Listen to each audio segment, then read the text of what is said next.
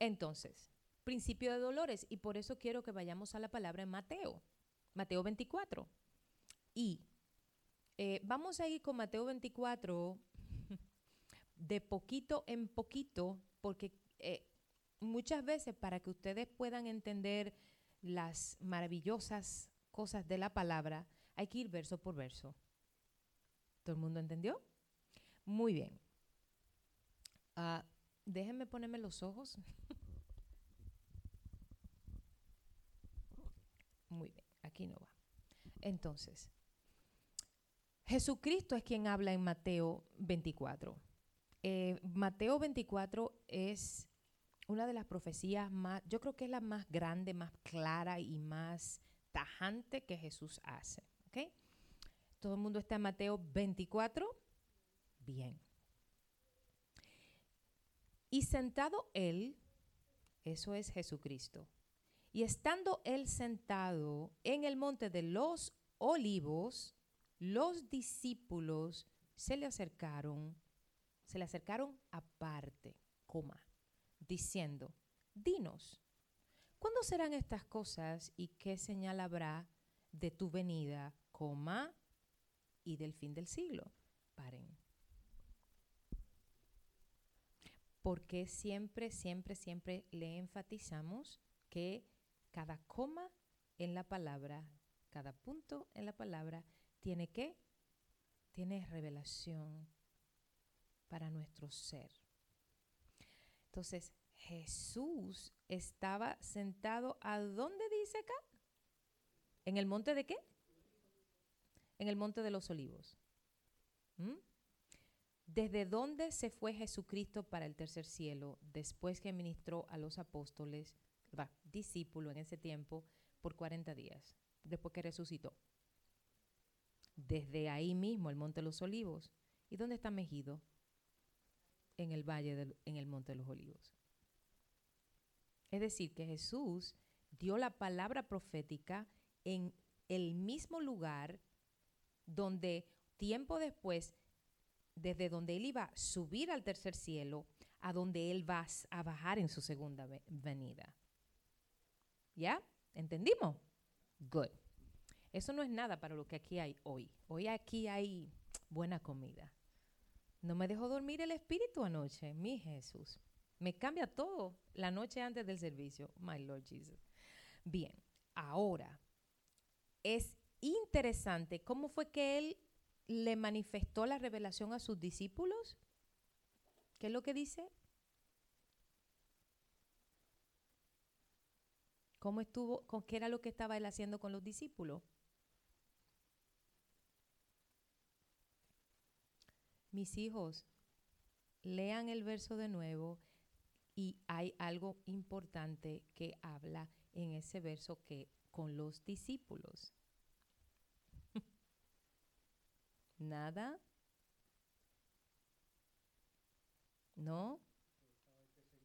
Mm, mm, mm, no, algo antes.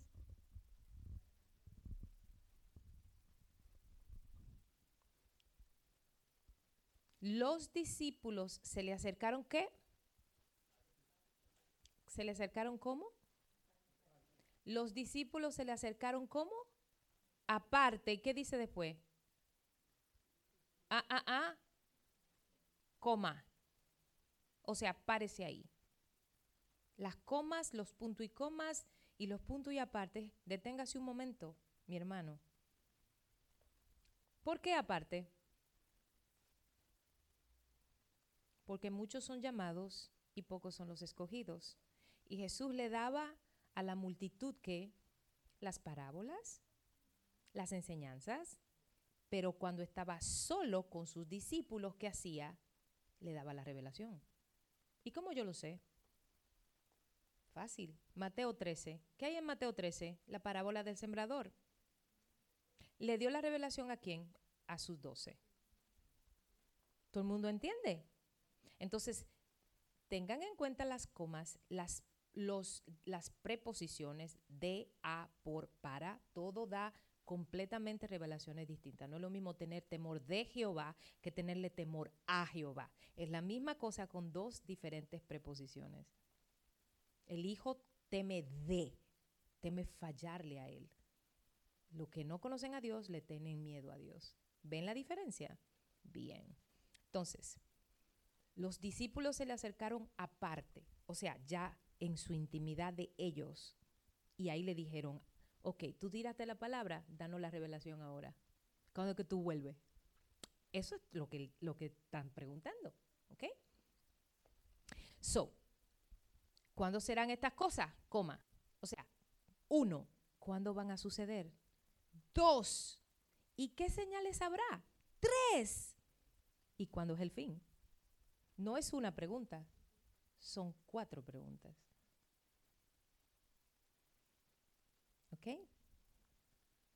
¿Cuándo serán estas cosas? O sea, todas estas catástrofes, todas estas cuestiones que tú estás diciendo, ¿cuándo van a ser? Después, ¿y cuándo serán? ¿Qué señal habrá? ¿Cuándo tú vuelves? ¿Y cuándo es el fin de este siglo? ¿Qué es el siglo? La gente cree que el planeta se va a acabar. El planeta no se va a terminar. Jesús no viene a destruir el planeta. Jesús no viene a destruir el planeta. Jesús viene a qué? A establecer su reino milenial en el planeta. Va a quemar las cosas con fuego. ¿En el planeta completo? No, en el valle de Megiddo, donde va a suceder el Armagedón. No viene a destruir el planeta, viene a destruir el sistema que hay en el segundo cielo que es el que controla los siete montes de este planeta. Los siete montes, como ustedes pueden ver, eso es lo que dice Isaías en el capítulo 65, 9. Isaías es el profeta mesiánico de las escrituras. ¿Cuáles son los siete montes? Son el área de el dinero, negocios, la religión, la sociedad, o sea, la familia, los gobiernos, los reinos, los estados, entretenimiento, Ahí entran los medios sociales, la televisión, la radio, los medios. Ahí entra el internet, los social media y esa cuesta y la educación. Satanás gobierna los siete montes que controlan este planeta. Todo está controlado por los demonios. Todo está controlado por Satanás. Los siete montes de, Judá. Y eso está implícito en las escrituras. Es una revelación. ¿Okay? Por eso que ustedes ven que yo tengo estos, esto no es porque yo me gusta, no, no, no. Cada banner que hay aquí tiene una connotación profética y espiritual. Es una revelación que Dios nos ha dado. Todo el mundo está entendiendo. No es porque yo quiera estar linda en un flyer. Yo nunca estoy en los flyers ya, gloria a Dios por eso. So, eso no es, esos diseños me lo hace Leslie, yo dándole las instrucciones. Quita esto, pon esto, no, esto no me gusta. Soy bien picky, muy, muy picky con las cosas. Entonces, ahí empezamos ahora con lo que ustedes estaban preguntándole el otro día. A Denise, no sé qué sucede, no me funciona la Biblia acá en mí. Y los discípulos le preguntan, ¿qué es lo que va a pasar cuando tú vengas? ¿Cuáles son las señales?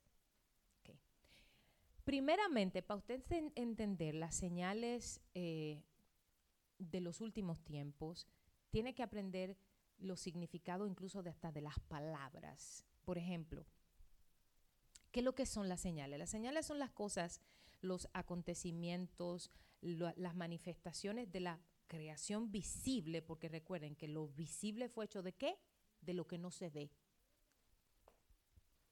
Y recuerden que lo que no se ve no necesariamente es de Dios, pero Dios es el creador de todas las cosas. Entonces, Dios utiliza todo lo que nos rodea para hacernos entender que los tiempos, para mostrarnos que los tiempos de la tribulación, que los tiempos del fin del sistema babilónico que hay sobre este planeta ya está llegando a su fin y que la iglesia tiene que estar apercibida. La iglesia necesita estar apercibida. Aquí está frío, Josefina. ¿Todo el mundo entiende? La iglesia necesita entender que estamos en tiempos finales. ¿Ok? Ahora, hay muchísima confusión porque los pastores no les gusta ministrar sobre esto en los altares porque a la gente no le gusta escuchar. La gente tiene, dice Pablo, picazón de oír. ¿Qué es la picazón de, picazón de oír? Lo que te gusta, lo que a tu corazón le gusta escuchar. Y el pastor con temor de Jehová no puede darse el lujo de predicar lo que a las ovejas le gusta oír. Tiene que ministrar lo que el Espíritu Santo le manda, aunque se le vaya a medio pueblo. Cuando usted es una persona en Dios, no necesita tener 50 años en la iglesia. Cuando usted es una persona en Dios, recibe la corrección con humildad, ora y cambia. Y el cambio, de, el cambio del Espíritu de Dios para nosotros es para siempre. Un área realmente limpia por el Espíritu nunca más se vuelve a contaminar. So, si tú caes en un pecado que hace cinco años no caías, nunca fuiste limpio realmente. Fue una máscara. Bam, primero del día. So, los principios de dolores, los principios de dolores son avisos, son advertencias, son alertas que nos da Dios para que nosotros sepamos en los tiempos que estamos. Uh, esto se está yendo, Christopher. La analogía, ¿saben lo que es una, una analogía? La, la analogía de las palabras de Jesús de nombrar los tiempos pre, antes de la tribulación, como principio de dolores, son las contracciones previas del alumbramiento después que una mujer ha concebido por nueve meses, en otras palabras. Los dolores que son terribles que sufre una mujer antes del nacimiento de su bebé, de su, de su eh, eh, esas contracciones o dolores es lo que le deja saber a la mujer que ya el tiempo del parto, del nacimiento está cerca. Si la mujer no sufre contracciones, literalmente puede ir caminando y el bebé salir.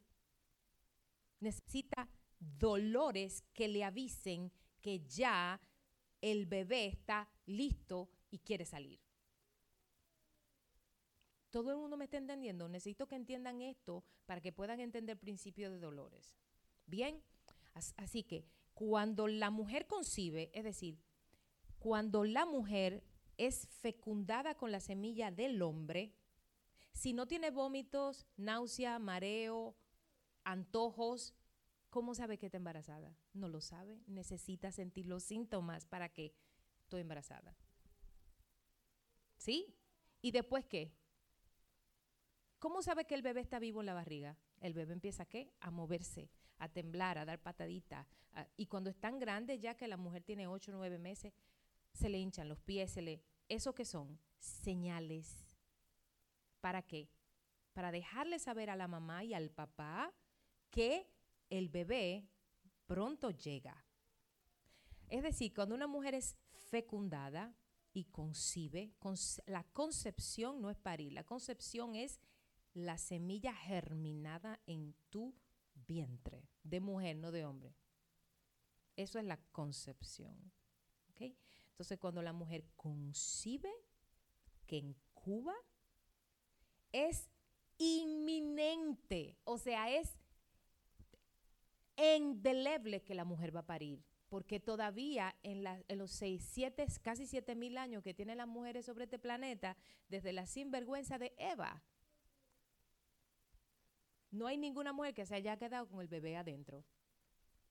Todo el mundo me está entendiendo. O sea, la venida, el rapto es inminente. Es indeleble. O sea, es por sí o sí. Todo el mundo me está entendiendo.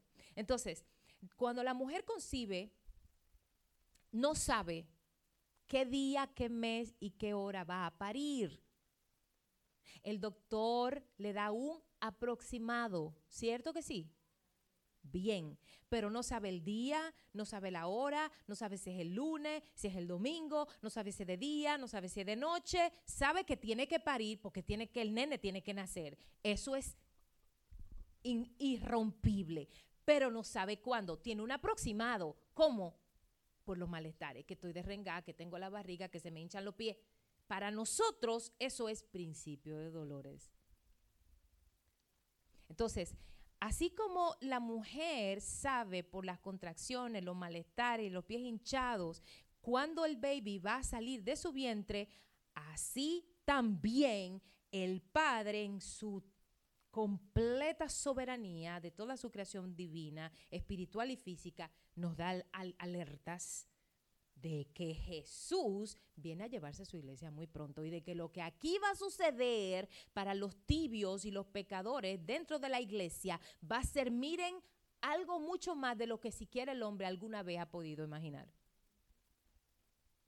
La piña de lo que usted va a vivir, que se quede aquí, porque Dios mío, le pido a Dios que no me deje, mira, aún en una pata de Jesús yo me voy. Es más, como la mujer del flujo de sangre, que por cierto, The Chosen, la serie de Jesús, salió season 3. Me comí los tres seasons en un día. Cuando yo quiero estar con Jesús, cuando yo necesito sentirlo físicamente, yo pongo las series que yo, donde Él que son 100% bíblicas, donde van poniendo abajo, como él lo dice, en Reina Valera. Y la serie de, de Chosen, yo le mandé por el thread de Visión de Águila. ¿Ok? So hay muchísimos apps nuevos que yo le he ido mandando de películas, cosas cristianas, para que dejen de estar viendo tonterías. ¿Ok? Bien. So, no sabemos a qué hora, no sabemos el día, no sabemos si es de día o es de noche. Lo que sí sabemos que es inminente, que Jesús va a levantar a su iglesia y que aquí va a haber una tribulación, una gran tribulación por siete años y que si usted no se muere en Cristo y carga su cruz cada día, ahora pronto va a ser tarde para usted. Ahora, lo que necesitamos entender es que todo tiene su tiempo debajo del sol. Tiempo para morir, tiempo para vivir, pero no tiempo para pecar. No podemos justificar nuestras malas acciones, nuestras malas decisiones y nuestras consecuencias de pecado con todo tiene su tiempo debajo del sol. No, no, no. No, no, no, no. No. ¿Todo el mundo está entendiendo? Bien. Entonces, cuando la mujer comienza con los dolores de contracciones, Puede durar horas, puede durar días, puede durar hasta semanas sin dar a luz. ¿Por qué? Porque así como la mujer dura incubando al bebé, ¿cuánto tiempo en su barriga? Nueve meses. ¿Qué número? Nueve. Necesita tener nueve centímetros de dilatación para que la matriz, o sea, la, la, ah, el, mm, la cervix, la, no, estoy buscando el cuello uterino, eso, gracias mami. El cuello uterino esté lo suficientemente abierto para que el baby pueda salir sin que, sin ser forzado. ¿Hasta aquí todo el mundo me está entendiendo? Bien. ¿Por qué el bebé dura nueve meses y tiene que tener la mujer nueve centímetros de dilatación para salir de la matriz. ¿Por qué nueve? Y aquí vamos a estudiar matemática con la gematría hebrea, que ustedes saben que es una de mis pasiones. Tengo tanto para darles hoy, amados de mi alma, que no sé cómo será que lo voy a hacer. Ok, necesito esto para que no se me escape nada. Gematría gematría. G. Ma. Tría.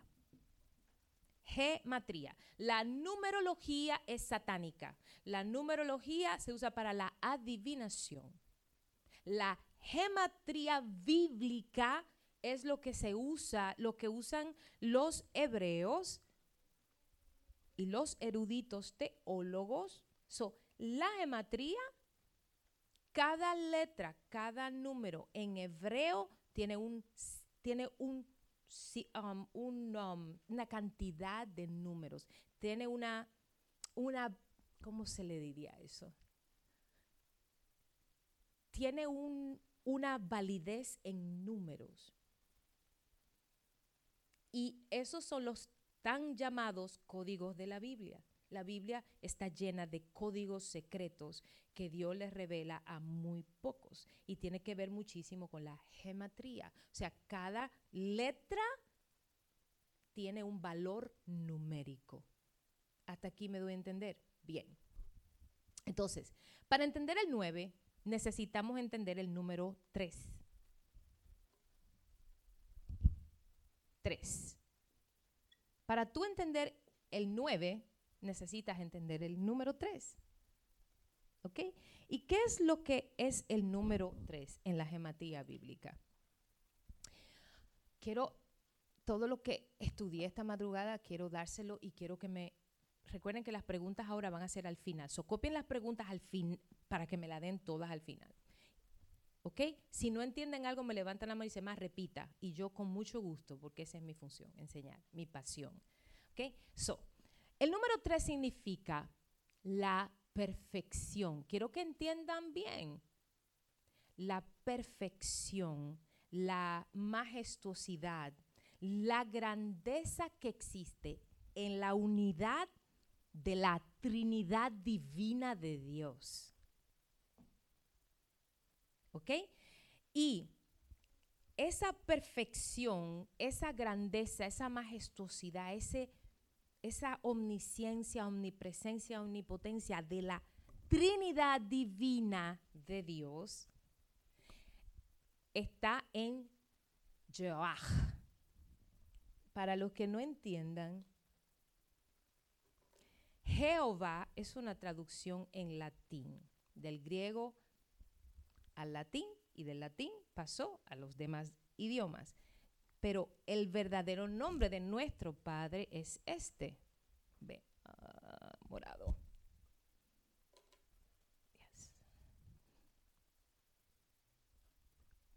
Todo en mayúscula. Por favor, hágame un favor, familia. Cuando usted no escriba el nombre de Jesucristo, el nombre del Espíritu Santo y el nombre del el Padre, no me lo ponga en minúscula. No le escriba Diosito, Él no es un Diosito, Él es Elohim. Mi Diosito, mi papito, tú no puedes limitar al Padre en tu mente corta y pequeña. No es Diosito ni papito, es el Padre, es el Creador, es el Abba. Abba es Daddy, papi. Así le decía Jesús, Elohim, Elohim. ¿Por qué me has abandonado? No le diga, no le diga, no ponga a Dios como Diosito, papito. Eso es ridículo. A mí me enerve. O, oh, oh my gosh. Oh my gosh. ¿Quién es gosh? ¿Quién es gosh? So Yahweh es Y, como empieza mi nombre, H, y después V, y después H. ¿Y qué son todas esas? ¿Qué son todas esas? Eso, ese es el verdadero nombre del Dios al que tú y yo le servimos.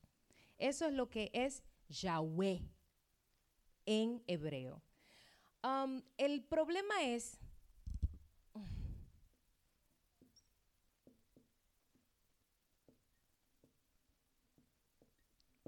Yahweh con acento. ¿Ok? ¿Cómo se llama el ABC de nosotros en español? Esto sí quiero que le no escriban nada, esto va a estar en la pizarra. ¿Cómo se llama? ¿Cómo se llama el ABC de en español, en el castellano de verdad? Se llama ¿cómo? ¿Mm? Abecedario, no alfabeto. Se llama abecedario. El abecedario, déjame ver cómo se lo pongo yo fácil. El abecedario viene de la palabra latín. Se lo voy a poner, va a parecer de niños, pero no es así. Fíjense, miren, Abecedario es una palabra derivada del latín que significa simple. ¿Qué es esto?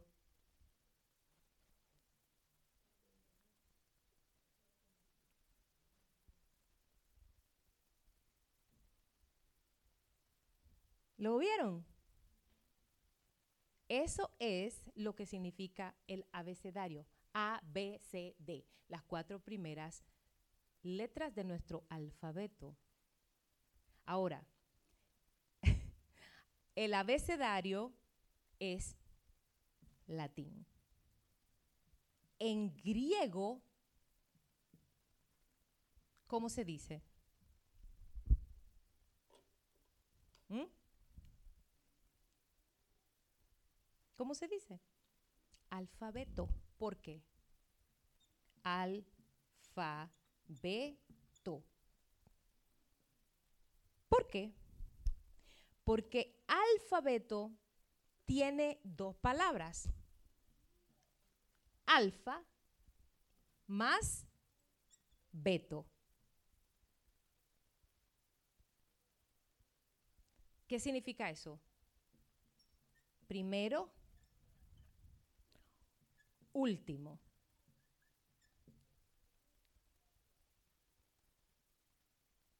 ¿Sí? ¿Todo el mundo entendió? Seguimos. Ahora, el hebreo no es ni un abecedario ni un alfabeto, es un alefato. Dios es impresionante. ¿Ok? Voy. Quiero escribírselo. No, aquí.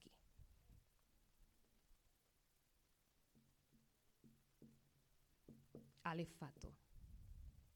Eso es hebreo.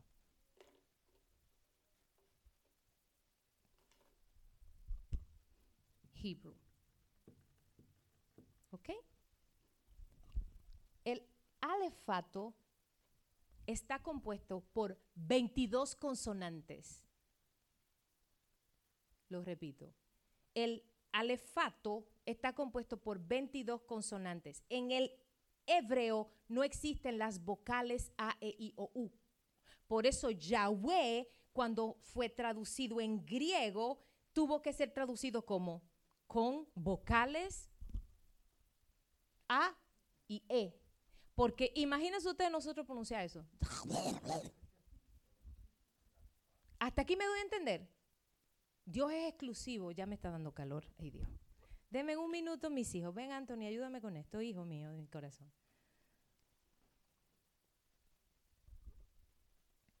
All right? Gracias.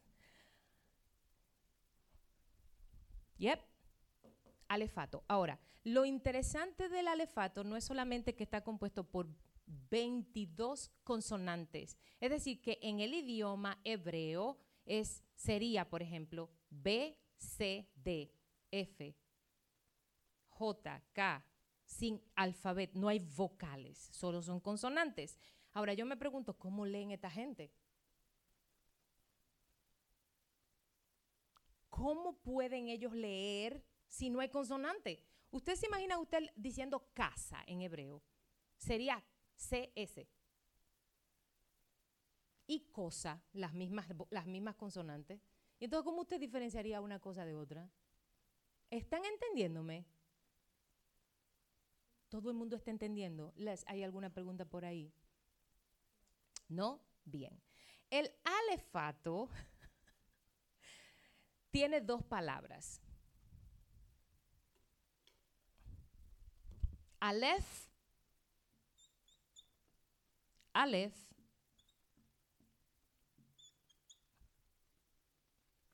es taf. Yes, taf. Y taf. De ahí viene la palabra alefato. ¿Y por qué esto es tan importante? ¿Por qué? ¿Morado? No, negro. ¿Por qué? Son palabras en hebreo. E, el hebreo no ha cambiado en cuatro mil años. ¿Por qué? Porque increíblemente, Aleph significa Génesis. ¿Qué es lo que es Génesis? Origen, principio, origen. No me cabe, Dios mío. Origen, principio, o sea, Génesis. A ver si me cabe aquí. Principio. ¿Y qué significa Taf? Apocalipsis. Final. Fin. Entonces, si yo no me equivoco, hasta aquí todo el mundo está entendiendo. Si yo no me equivoco, Jesús dice en Apocalipsis 22, 19, yo soy, yo soy, yo soy qué? No, eso no es lo que dice. Yo soy, yes, yo soy quién? Gentiles. Y luego dice que yo soy el alfa y el omega. Y después dice, ¿yo soy qué? ¿Y dónde está eso aquí? ¿Ah?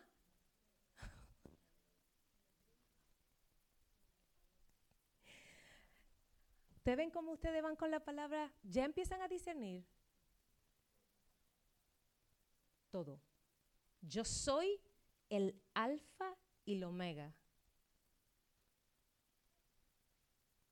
Yo vine para salvar a los gentiles. Yo soy, ¿qué más? Son tres cosas que dice. ¿Alguien puede buscarlo rápido y leérmelo? Porque yo me lo sé de memoria. Son ustedes los que necesitan oírlo y recibir la revelación. ¿Qué es lo que dice? Yo me lo estoy usando. Ustedes no saben cuando yo estaba recibiendo esto esta madrugada del Espíritu. No lo copié del internet, lo recibí ahí, orando. ¿Alguien, por favor, coge el micrófono y me lo lee? Para entonces empezar a... Yes, go ahead. Está en Apocalipsis 22. Um, dice, yo soy el alfa y la omega, Para ahí. Gentiles. Y luego, el principio y el fin. para. ¿Dónde está eso? Apocalipsis 22. No, no, no, no, no, Oh. no. ¿Dónde está eso aquí? En el alefato. ¿Y qué es lo que está diciendo? Yo soy el verbo. ¿Y cómo empieza Génesis? En el principio. ¿Y cómo termina Apocalipsis? Amén. ¿Y qué significa amén? Es consumado ha sido.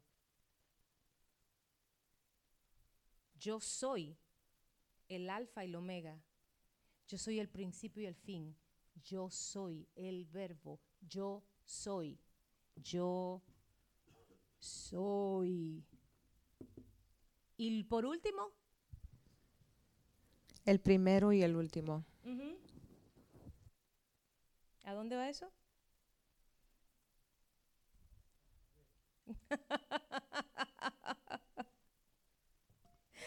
el abecedario. ¿Ven? Todo va conectado. Aquí va el gran yo soy. Aquí va, aquí va los gentiles, que acuérdense que fue, fueron los griegos los primeros en convertirse. Y después aquí va a todo el mundo. Por eso el latín del griego y el hebreo. Judío, gentiles, naciones. ¿Todo el mundo está entendiendo? Porque están así mirándome como con cara de...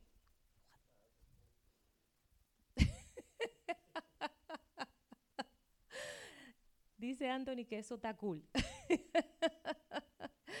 Muy bien. Entonces, ¿ven todo eso? Es el número tres. Yo soy el alfa y el omega. Ah, el principio y el fin. Por él fueron hechas todas las cosas. Jesús es sencillamente Espectacular. Yo soy el primero y el último. Yo soy, yo soy, yo soy. Yahweh, nuestro Padre. Ya, yo soy. ¿Y cómo tú, a nombre de qué Dios le dijo Moisés? Yo soy. ¿Todo el mundo entendió hasta acá? ¿Hay alguna pregunta? Sí, no, sí, no.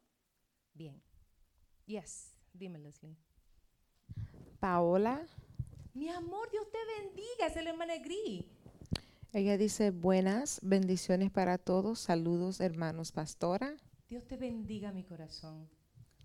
Bien, ¿puedo borrar esta pizarra? ¿No? Por favor, alguien. Ok, hijo, bórramelo entonces. Muy bien. Entonces, estamos claros con el 3. ¿Qué es lo que el, significa el 3? ¿Qué pasó con la foto? El 3 significa la perfección de la unidad de Dios. Ahora, la perfección absoluta de la soberanía que tiene la Trinidad. Trinidad, van a tener que tomar muchas fotos a las pizarras hoy. ¿Qué es la Trinidad divina de Dios? ¿Qué es la Trinidad divina de Jehová, de Yahweh? ¿Cuál es? ¿Cuál es la Trinidad? Yah, right? ¿Y quién es Yah? Ok, esperen pues, que lo pongo aquí abajo de otro color para que podamos entender este negocio. ¿Quién es, quién es la, la segunda persona? El amado Jesús. ¿Y quién es la tercera? El ayo, right? El es. Qué increíble que yo lo abreviado así desde que me convertí. Y primera persona, right? Segunda persona, right? tercera persona. ¿Son cuántos? ¿Cuántos son? Tres. el número tres en la gematría significa la perfección de estos tres juntos. Por eso en Génesis 1, 27 le dijo, hagamos. El padre dijo a quién? A su hijo y a su espíritu. Hagamos. ¿Mm? Jesús, el, del Padre viene qué? El espíritu del hombre. Del Padre viene el espíritu del hombre. Cuando el espíritu viene a morar, ¿dónde que viene? Al espíritu del hombre. ¿Y qué fue lo que Jesús vino a salvar? El alma del hombre. Diferentes. ¿Todo el mundo está entendiendo? Vuelvo, repito, lo escribo.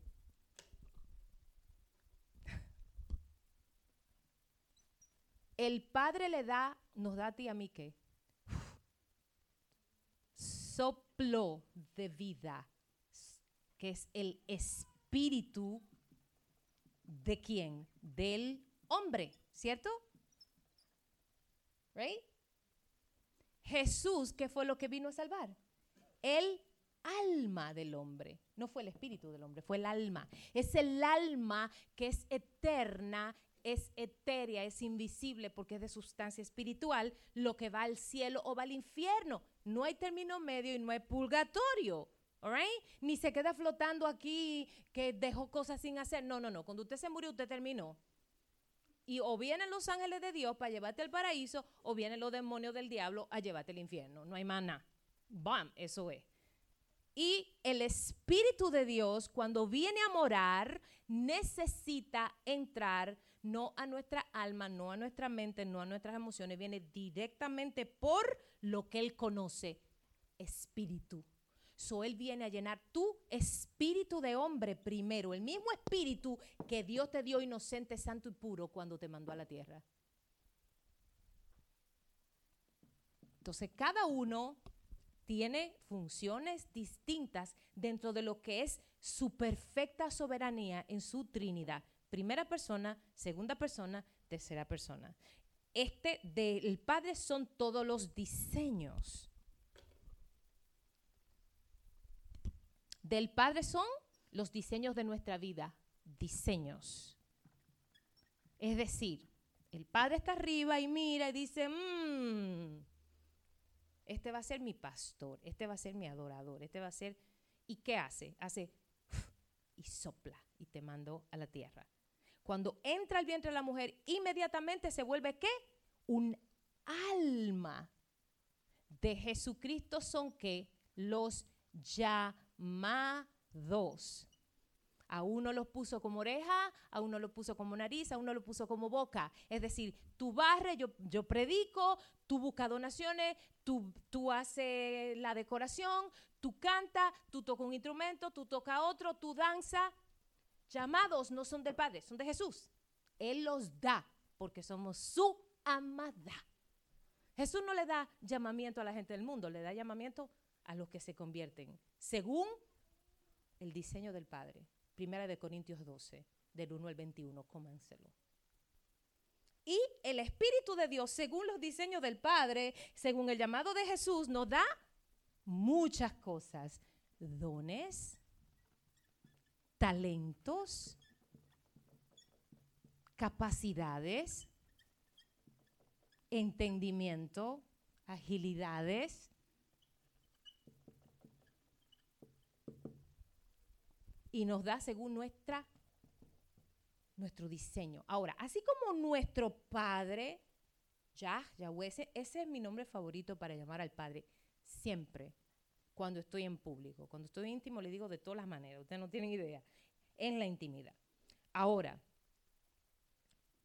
Así como el Padre tiene diseños para nosotros, eso se llama que Él nos predestinó, nos apartó para Él. Así también Satanás tiene sus diseños. Yo no sé ni le puedo decir cómo Él lo sabe, pero Él lo sabe. Lo que no conoce Satanás son los tiempos. Pero sí sabe, sí sabe ¿Quiénes son los escogidos por Dios? Yo, esa es una de mis grandes preguntas para la lista, el papiro de rollo que yo voy a llevar arriba cuando suba. ¿Qué es esto, Padre? Tú me tienes que explicar porque yo tengo que entender. Hasta aquí me doy a entender. Mm. Bien, ahora,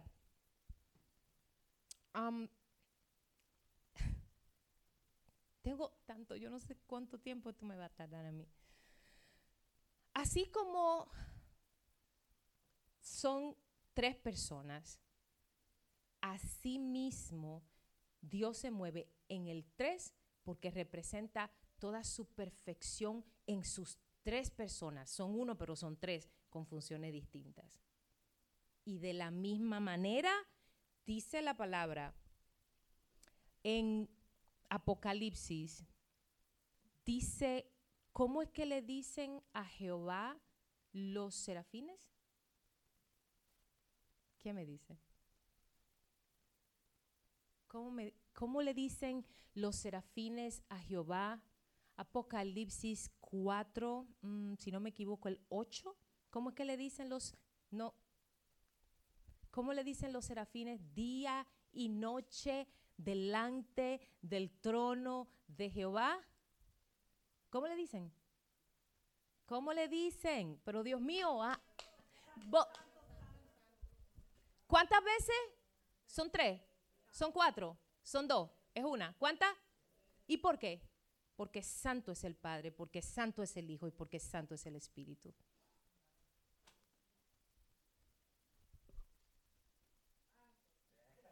Oh, wow.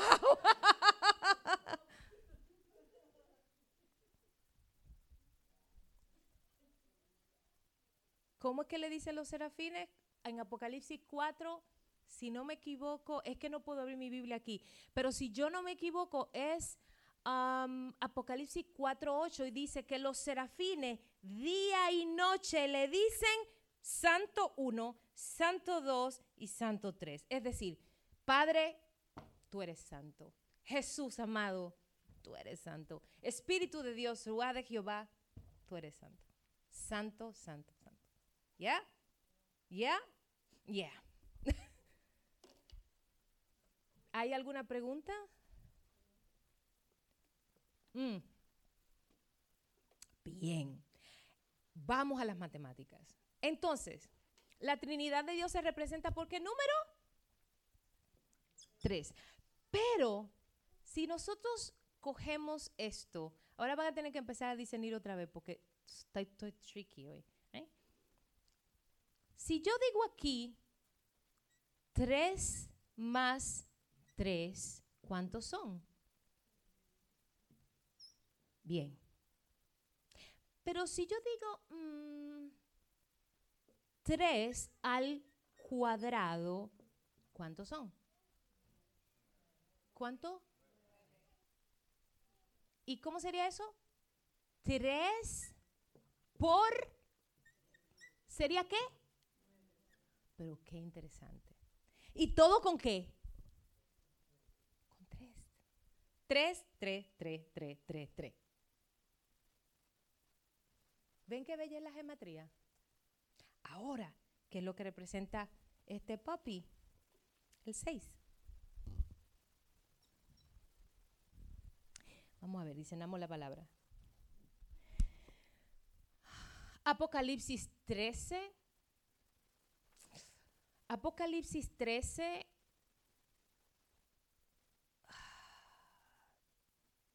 Es el último creo que es 28. Apocalipsis 13, no, no lo busquen, se lo deben saber de memoria. Apocalipsis 13, 28 dice que la bestia va a marcar al, a, los, a la, toda la gente, los seres humanos, con el 6, 6, 6, 6, porque es número de qué? de hombre. ¿Y qué es lo que representa el 6? El 6 representa la humanidad, la naturaleza caída del hombre. Es la naturaleza del hombre creerse independiente a Dios. Es la naturaleza pecaminosa del hombre que lo hace separarse de la obediencia a Dios, de caminar bajo los diseños de Dios, de caminar por el Espíritu de Dios, de caminar fuera de la salvación de Jesucristo, aunque hayas nacido y criado en la iglesia.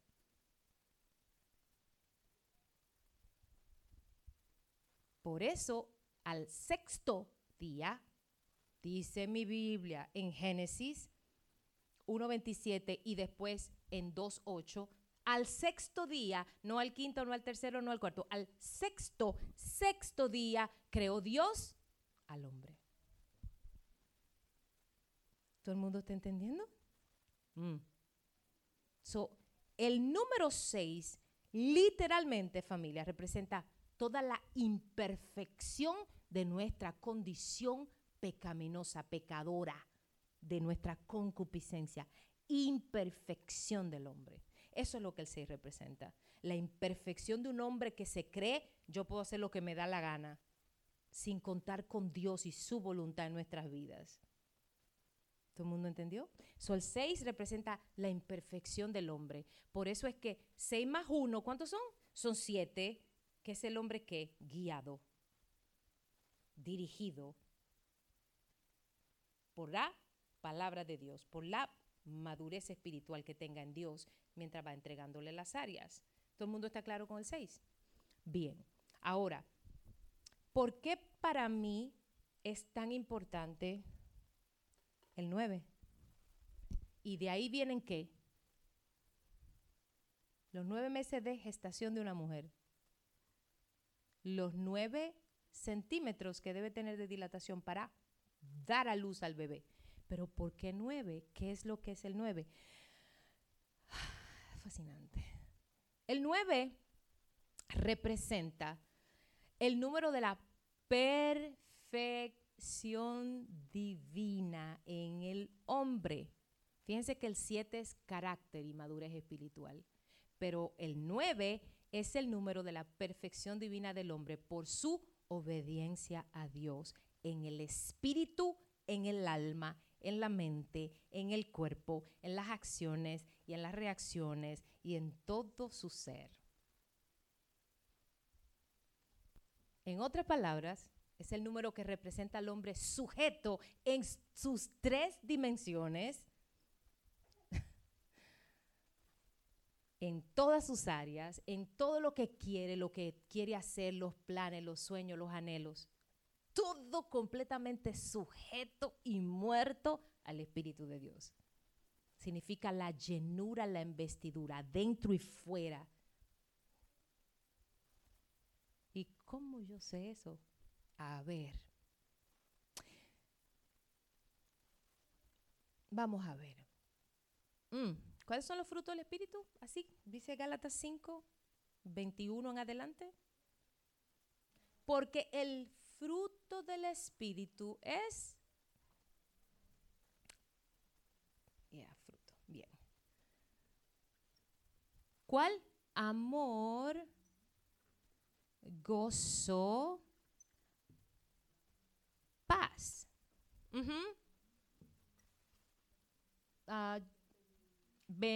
No, no, no, no, no me busquen la Biblia. Ah, ah, ah, no me hablan Biblia. No lo hagan. No traicionen, no me peguen cuernos. Amor, gozo, paz, mm, benignidad. Yo, yo siempre, pero ley conmutativa, ¿ok? El orden de los productos, el orden de los factores no altera el producto. Gracias, papi. Ok, amor, gozo, paz, benignidad, paciencia. Ajá. Man, sedumbre. Bondad. Ajá. Templanza dominio propio. Lo voy a abreviar porque no me va a caber. Ahora, miren qué increíble es esto. Uno, dos, tres, cuatro, cinco, seis, siete, ocho, nueve. El hombre sujeto al Espíritu de Dios es el fruto del Espíritu. Todito tan like, what? Hay que modelar. Eh, eh, esto no es carne ni sangre, santo.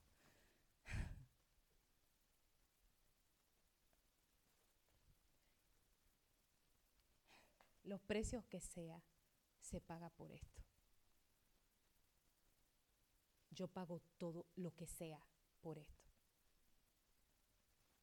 me doy entender, esto y el fuego y e, es, ese manto del Padre que uno siente sintiéndose tan poco por tanto conocimiento y uno sintiéndose que uno es tan poca cosa, mis hijos, paguen el precio que sea. Me maquillé, no me hagan llorar, ¿ok? Sí, bueno, no lo ven, pero sí, para lo que yo me pongo. ¿Ok? ¿Y por qué este conocimiento 3, 6 y 9 tan importante en principio de dolores? Hijo, pásame tissue que estoy, el maquillaje se me va a quitar.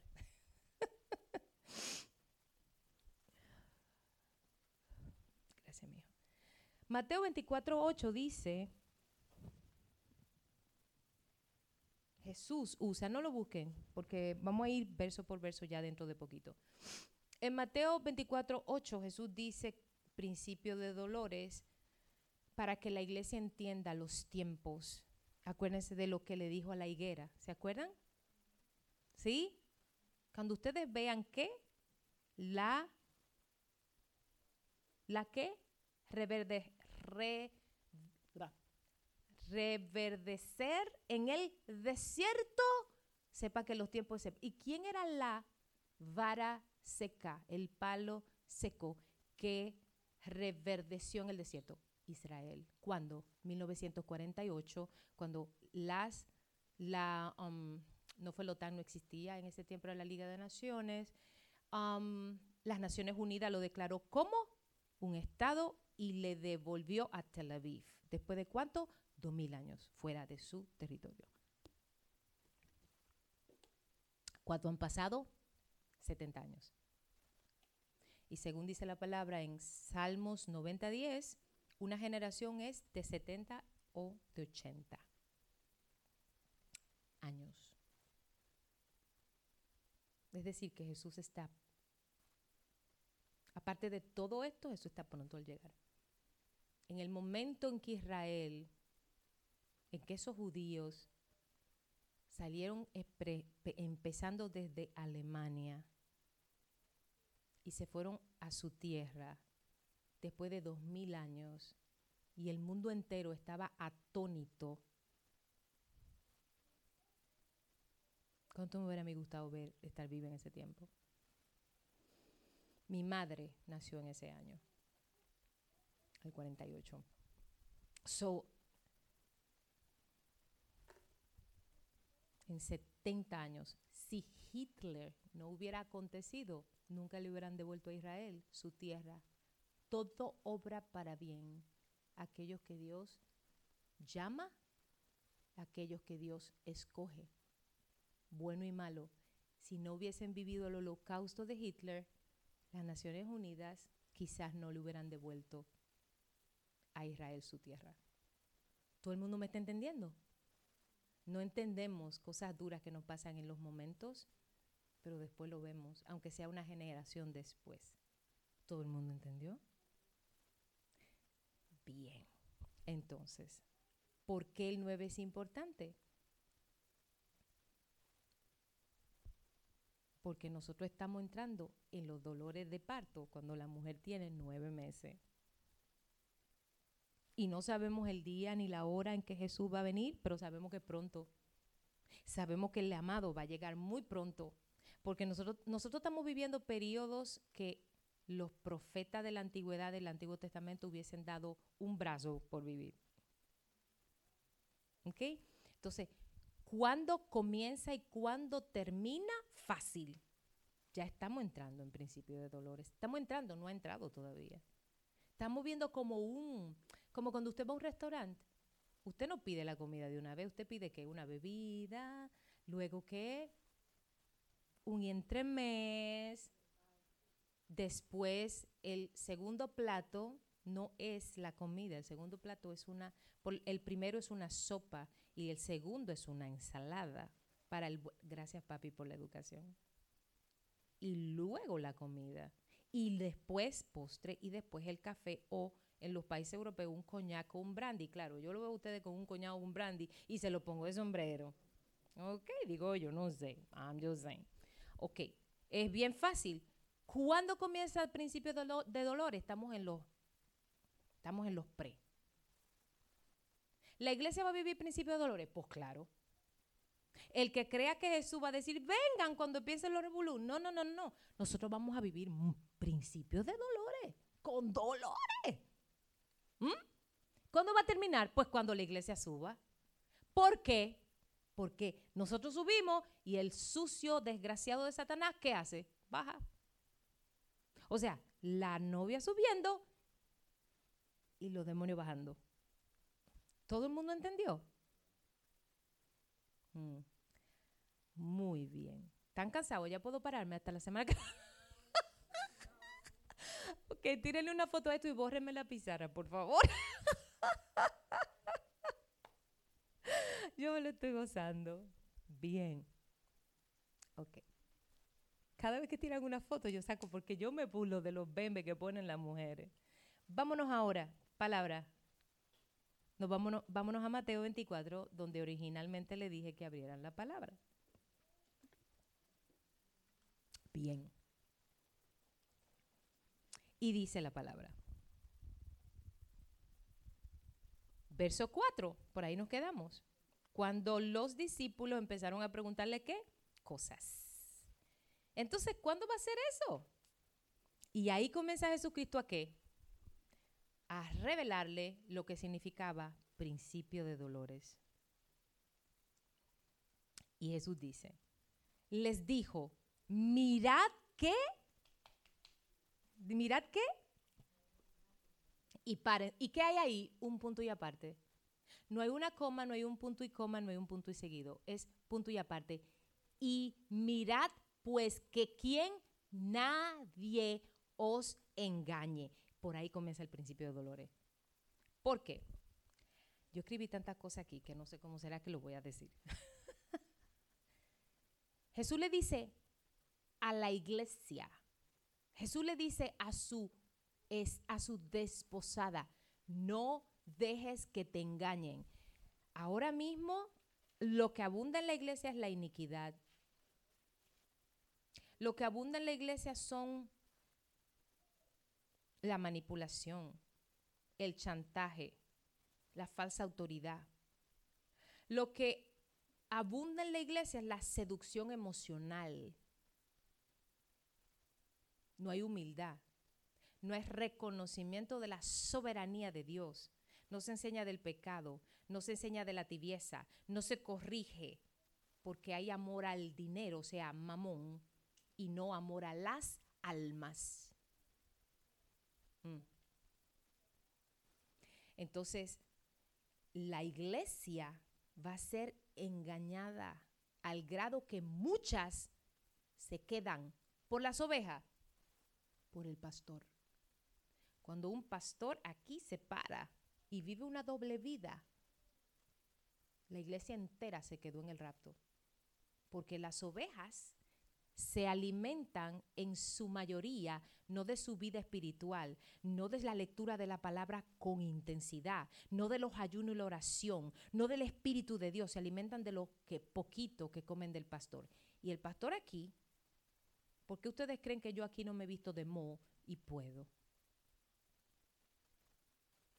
Porque esto no es unas vestiduras, no es una vestidura física, es una vestidura santa espiritual.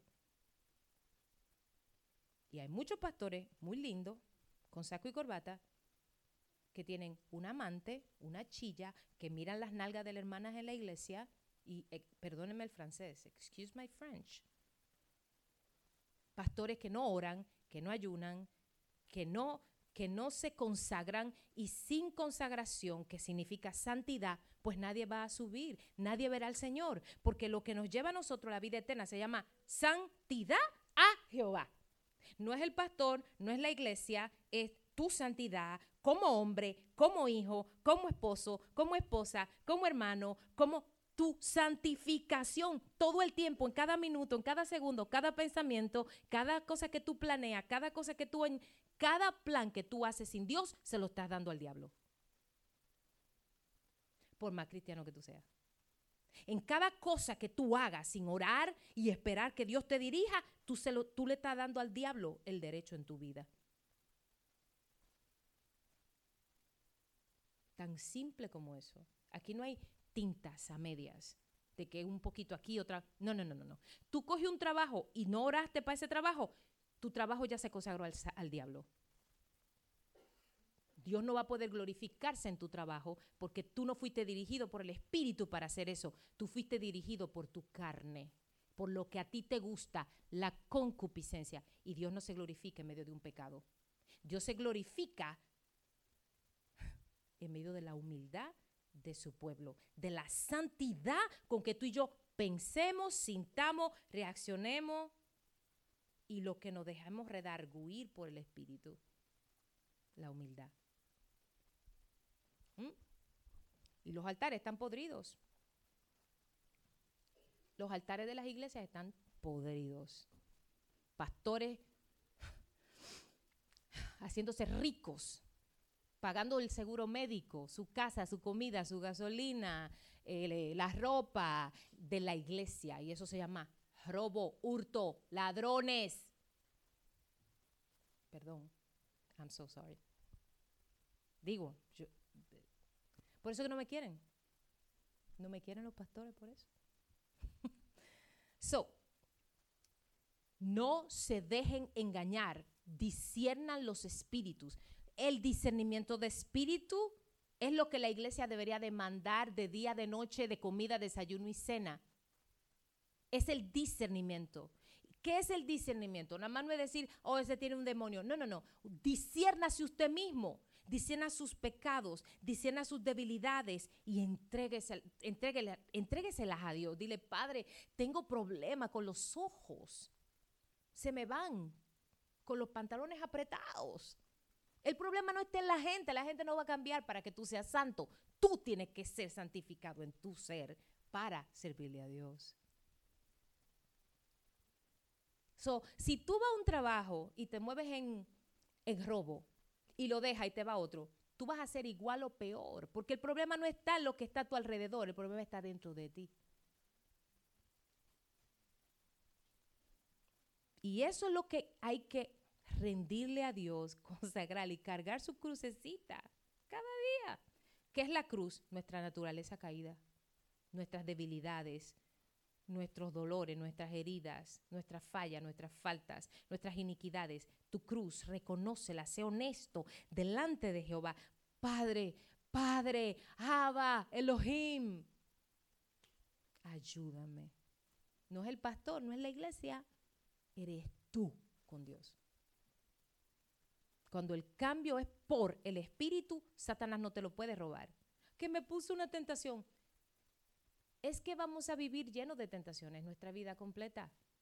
¿Cuál es la diferencia? Tu carácter. No seas como Sansón, muy ungido sin obediencia. Muy ungido sin disciplina. Muy ungido sin temor de Jehová. La unción no nos sirve para irnos en el rapto. Lo único que a ti a mí nos sirve para irnos en el rapto se llama santidad. De espíritu, de alma, de cuerpo, de mente, de lengua. Y todo sujeto al Espíritu Santo, cada decisión, cada plan, cada sueño, cada anhelo, todo, hasta lo que tú no sabes que tú tienes, como dice el salmista. Digo, no sé, eso dice mi Biblia. ¿Todo el mundo está bien? ¿Hay alguna pregunta? ¿Todo el mundo? No, todo el mundo está bien. Yes. Suleime. Mi amor, Dios te bendiga. Ella dice, buenas tardes, mi pastora, y bendiciones para todos. Amén. Bien. So, no se dejen engañar. No se dejen engañar. Miren, cuando yo estaba haciendo esto, yo estaba buscando doctrinas dentro de la iglesia evangélica Lo que yo más ataco es la unción de la prosperidad. La, ¿Cómo se llama esto?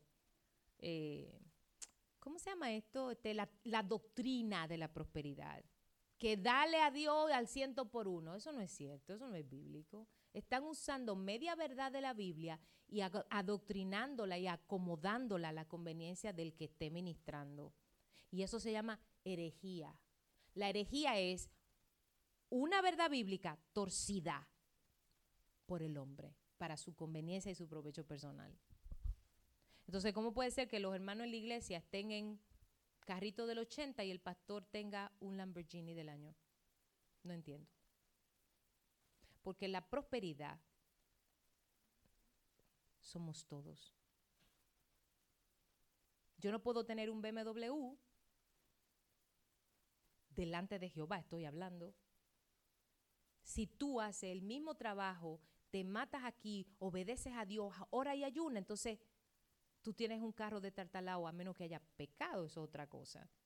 Pero si vivimos el mismo nivel de santidad, tú dentro de tu nivel de madurez espiritual y yo dentro del mío, las bendiciones son impartidas por Él que tiene la autoridad sacerdotal de la casa. Y yo no estoy hablando de un hombre o de una mujer, estoy hablando de un hombre o de una mujer en Jehová, en Cristo Jesús, dirigido por el Espíritu de Dios y su palabra. Eso es todo. No es una, no es una cobertura, las falsas coberturas. Señor, la cobertura es de Jesús. El manto es de Jesucristo. Jesús le da a cada iglesia según el manto que él tenga. Léaselo. Capítulo 2 y 3 de Apocalipsis. La, cada iglesia tenía un manto distinto. Y el manto es como la iglesia se dirige. Provisiones, un evangelismo, otra adoración, otra enseñanza, otra. Y según el manto es el pastor. El pastor mantiene la santidad de ese manto, pero el manto no es tuyo, el manto no es de un hombre, es de Jesucristo. Esos son falsedades doctrinales que usan los pastores para manipular a la gente. Que yo te doy la cobertura, según Elías y Eliseo. Pero si ustedes leen el capítulo anterior de Reyes 19, ¿dónde está? Dice que Jehová le dijo a Elías, no fue Elías que dijo, ay, me gustó Teo, le voy a tirar el manto. No, Jehová le dijo, tira tu manto sobre Eliseo, eh, no recuerdo el apellido porque era por pueblo, por ejemplo, te vamos a suponer, Leslie de Patterson. Por eso era Saulo de Tarso. Tarso era la ciudad de donde había Pablo. No era un apellido. Eso no se usaba en ese tiempo. Era, era, algo así, una tribu de esa. Entonces le dijo, tira tu manto sobre Eliseo, que él te va a reemplazar. 40 años después. La gente cree que fue que Elías llamó a Eliseo y que al año siguiente se murió. No, pasaron 40 años, porque es que, como le digo yo a ustedes, Dios no ve con nuestros ojos. Dios ve como Él, para Dios, lo que fue ya ha sido. Mira con los ojos del Padre, miremos con los ojos del Espíritu y vamos a vernos dentro de 30 años, dentro de 40 años, dentro de 10 años. Si tú ves con tus ojos físicos, nunca vas a madurar, nunca vas a tener un corazón conforme al corazón de Dios, porque David veía como Dios le mostraba y no tenía el Espíritu de Dios. Porque nosotros heredamos el Espíritu de Dios en Hechos capítulo 2 o 3. 3 o 2. 2, 2, el 1 Jesús se va, el 2 derramamiento, el 3 lo primero, sí, sí, sí, sí. La puerta de la hermosa, el 4 ah, la iglesia ahora y tiembla la tierra, el 5 Ananía y Zafira y el 6, 7 son Estefan. Sí, sí, claro que sí, el 2. Hoy me decían, hoy me decían algunos de ustedes que querían entrar en mi cerebro y yo, ¿what? Estábamos trabajando allá abajo con las donaciones. y algunos decían, ma, alguien me dijo, no sé cuál de ustedes, que esta mañana orando decía, padre, yo quisiera entrar al cerebro de ma un minuto. Pero por favor, que cuando yo entre, que no se me fundan los cables. y yo me estaba riendo yo. Mis hijos, somos polvo, polvo, polvito. No somos nada. Ay, no, no polvito blanco, no. Somos polvo de la tierra, ¿ok? Así que la pastora está diciendo que somos, tú sabes, polvo blanco. Digo, no, no, no. ¿Ok? So, ahora mismo la iglesia tiene tantas unciones, la unción del beso santo, la unción de la vagina santa. Una pastora, no recuerdo en cuál país de Hispanoamérica, eh, que su vagina es santa y que entonces pues los hombres que tengan relaciones sexuales con ella pues son santificados. Entonces las mujeres burras, porque perdóname Jehová, porque Dios mío, que no hay otra manera eh, las mujeres pues le permiten a la pastora que, tú sabes, para santificar a sus esposos, porque pues, duerman con ella, porque la vagina de ella es santa. Eh, también el hombre que da besos de liberación, pero lo raro es que el hombre solo besa a mujeres, no besa a los hombres. O, sea, que quiere decir que solamente las mujeres necesitan liberación en su iglesia. Usted lo ve a él, todas las mujeres de burras, porque no se le puede decir de otra forma, en el, en el altar parada esperando la lengua uh, del pastor. Porque es que no hay de otra manera que explicarlo. Ya, entonces pues ahora tenemos, sí, sí, sí, sí. Tenemos este perreo santo, tenemos striptease dan, eh, santo, tenemos el, el palo de, de stripper santo. ¿Ok? Todo es santo y con eso justificamos nuestra inmundicia y nuestras iniquidades. Yo quiero que aquí, yo quisiera, para, para, yo quisiera que aquí alguien me dijera alguna vez que quiere dar clase de perreo santo, que lo pongo a perrear de verdad.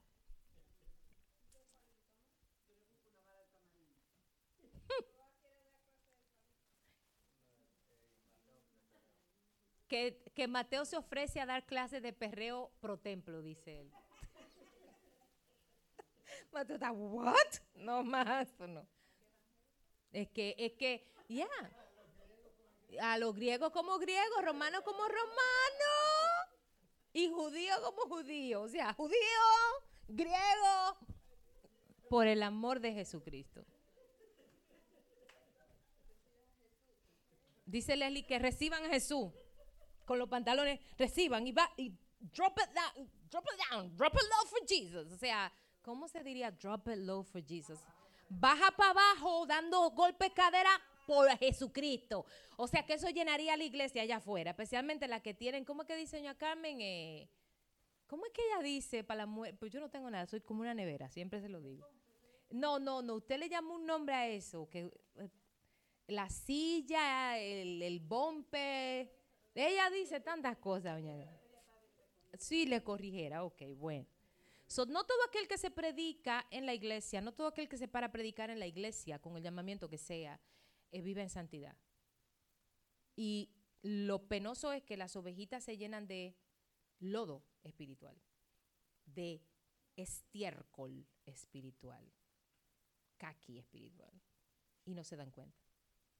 Y de repente personas que nunca han tenido ciertos problemas, se le activa. Y dice, pero ¿cómo? Iniquidades ministeriales. Porque es que cada iglesia es un manto. Y si el manto, el pastor vive en oración, vive en ayuno, vive en consagración, no es que va a ser perfecto, pero va a vivir temeroso de Jehová.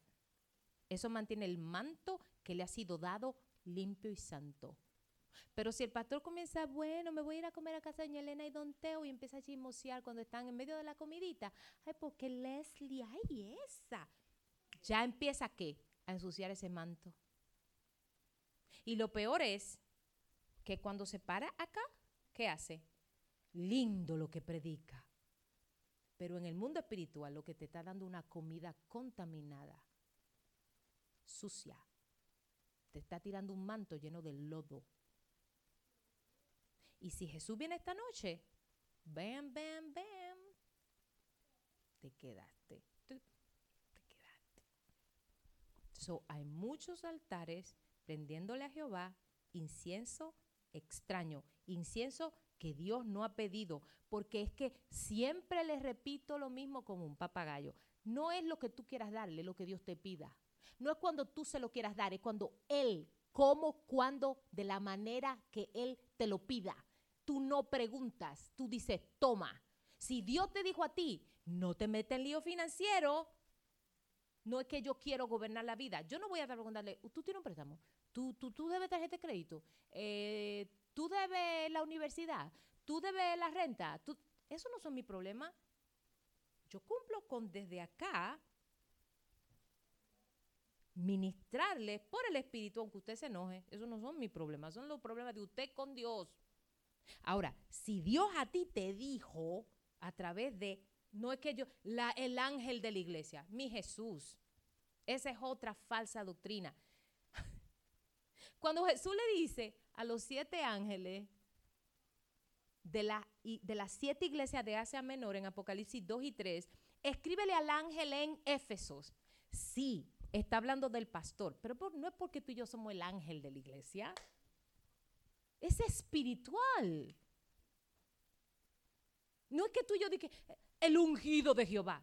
Todo el, todo el que ha recibido a Jesús y vive por el Espíritu es ungido. Es una sola unción, es un solo bautismo, es su Espíritu. El ungido de Jehová. Mi Dios. Manipulación que emocional, seducción emocional. Soy la ungida, don Teo. Cuidado. Cárgueme el agua y el maletín que no tengo. Tengo un macuto que he hecho de todo ahí. Usted me dice, pastora, tengo dolor de muela. Digo, tráiganme el macuto. Tengo hambre, ahí hay galletas. Jalen del macuto. En serio. Así mismo. Es un, literalmente es un macuto de este tamaño, con muchos colores, porque lo dejo tirado en todas partes. Eso no importa dónde eso rueda y quién lo agarre. Yo llego a la iglesia y me esperan los muchachos porque siempre tengo el carro yo no motete para la iglesia. ¿Ven? Escríbele al ángel en Teatira. Es al pastor, claro que sí, pero no significa que yo sea el ángel de Jehová, la ungida. Todo el mundo, estoy dando duro hoy, ¿sí? Estoy dando duro. El incienso extraño sale de nosotros cuando nosotros le damos a Dios como Caín y no como Abel. Si Dios a ti te dice, no compres esa casa ahora. No es la boca del pastor. No es que el pastor te va a decir que mire, usted no la compre, cómprela allí, cómprela en la esquina, cómprela de dos plantas, cómprela de una. Eso no son problemas del pastor. Cuando usted viene y dice, ma, cuando Nisi iba a comprar su casa hace mucho, ay hija, tú me debes mucho sueldo. eh, Denise, mm, cosas importantes, no da un paso, más esto. Y yo me acuerdo cuando me dijo, ma, quiero comprar casa, vamos a orar. Empecé a orar. En la primera casa que fuimos, que ella fue, yo no fui, ella fue, Ma, no, hija, esa no es. Lo recibí ahí mismo. Esa no es, sigue buscando. Y cuando fue a la que Dios le dio, le dije, no me ha ido, pero orando en el Padre, Padre, esa es hija, cómprala. Y Dios le puso todo tan fácil a Denise que no, es realmente eh, crazy, es crazy. A mí es loco. ¿Ven? Ahora, no es que el pastor te va a estar diciendo, gira, dobla. No, el Espíritu de Dios va a poner en tu corazón cuando consultarle al pastor, cuando tú puedes tomar solito la dirección, porque ya tienes la madurez para tomar esas decisiones solo. Pero hay momentos, por ejemplo, el matrimonio, la compra de la casa, la compra de eh, los nacimientos de los niños, que el pastor tiene que darte, tirarte el manto que Jesús le ha prestado. ¿Todo el mundo entendió? Cuando usted compra un carro, ¿qué usted hace? Viene donde mí. Si está en orden. Porque si usted está en desorden delante de Dios, usted ni siquiera me va a dejar saber que usted compró un carro. Porque el que, el que, a quien yo le unjo su casa, a quien yo le unjo el carro, saben que lo primero que yo digo es, Padre, yo te consagro esto, yo consagro todo, hasta la goma, yo no sé abrir ni el bonete de mi carro, pero yo le consagro hasta el motor, los tornillos, todo. Y que él, las, y yo le, a los carros de ustedes, los que me lo traen, ma, ¿tú puedes orar en mi carro? Claro, mi hijo. Y siempre le digo a mis escuderas, vamos a orar. Y yo le digo, algo que yo lo digo siempre para que me oigan bien y me entiendan, le digo, Padre, y si en algún momento en este carro se ríen porque todos han vivido ese asuntito. Mira, aquí, ¿por qué espera que lo que está en su casa? porque aquí todos han vivido. Le digo, mira, padre, yo te presento este carro. Y sé que si este carro tú se lo diste a Anthony, Padre Santo, si este carro tú se lo diste a Anthony, es porque a ti te plació, es una riqueza en gloria de ti para tu hijo. En el momento que en este carro se haga algo fuera de orden delante de tu trono, se rompió el carro, se dañó y no funcionó. So, cuando usted viene y me dice por un carro que yo he orado, que se le dañó, que una guagua, le digo, ¿cómo le fallaste al padre?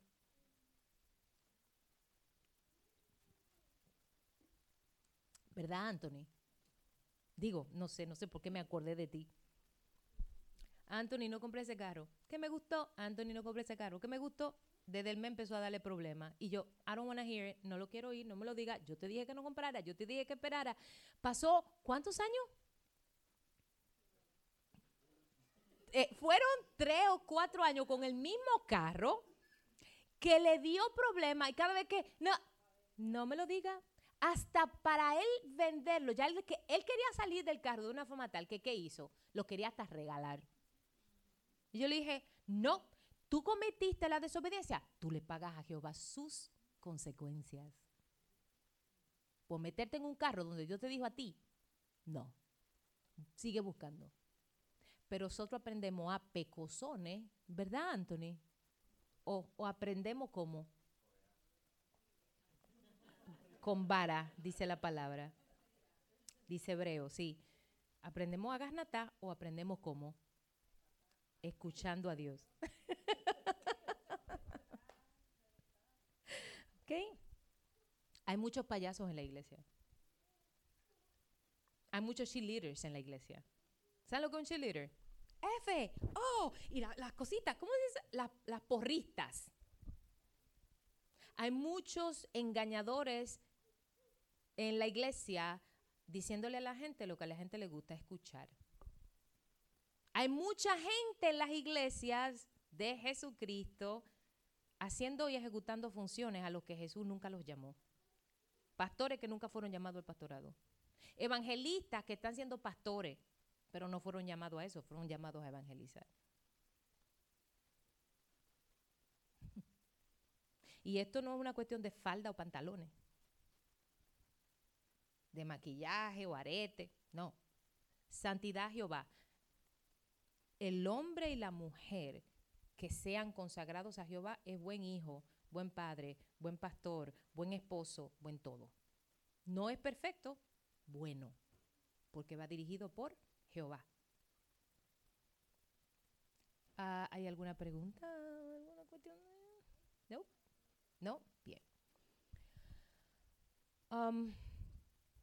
Cuando me puse a estudiar esto esta madrugada, vino la palabra de, de Timoteo 4.1 que dice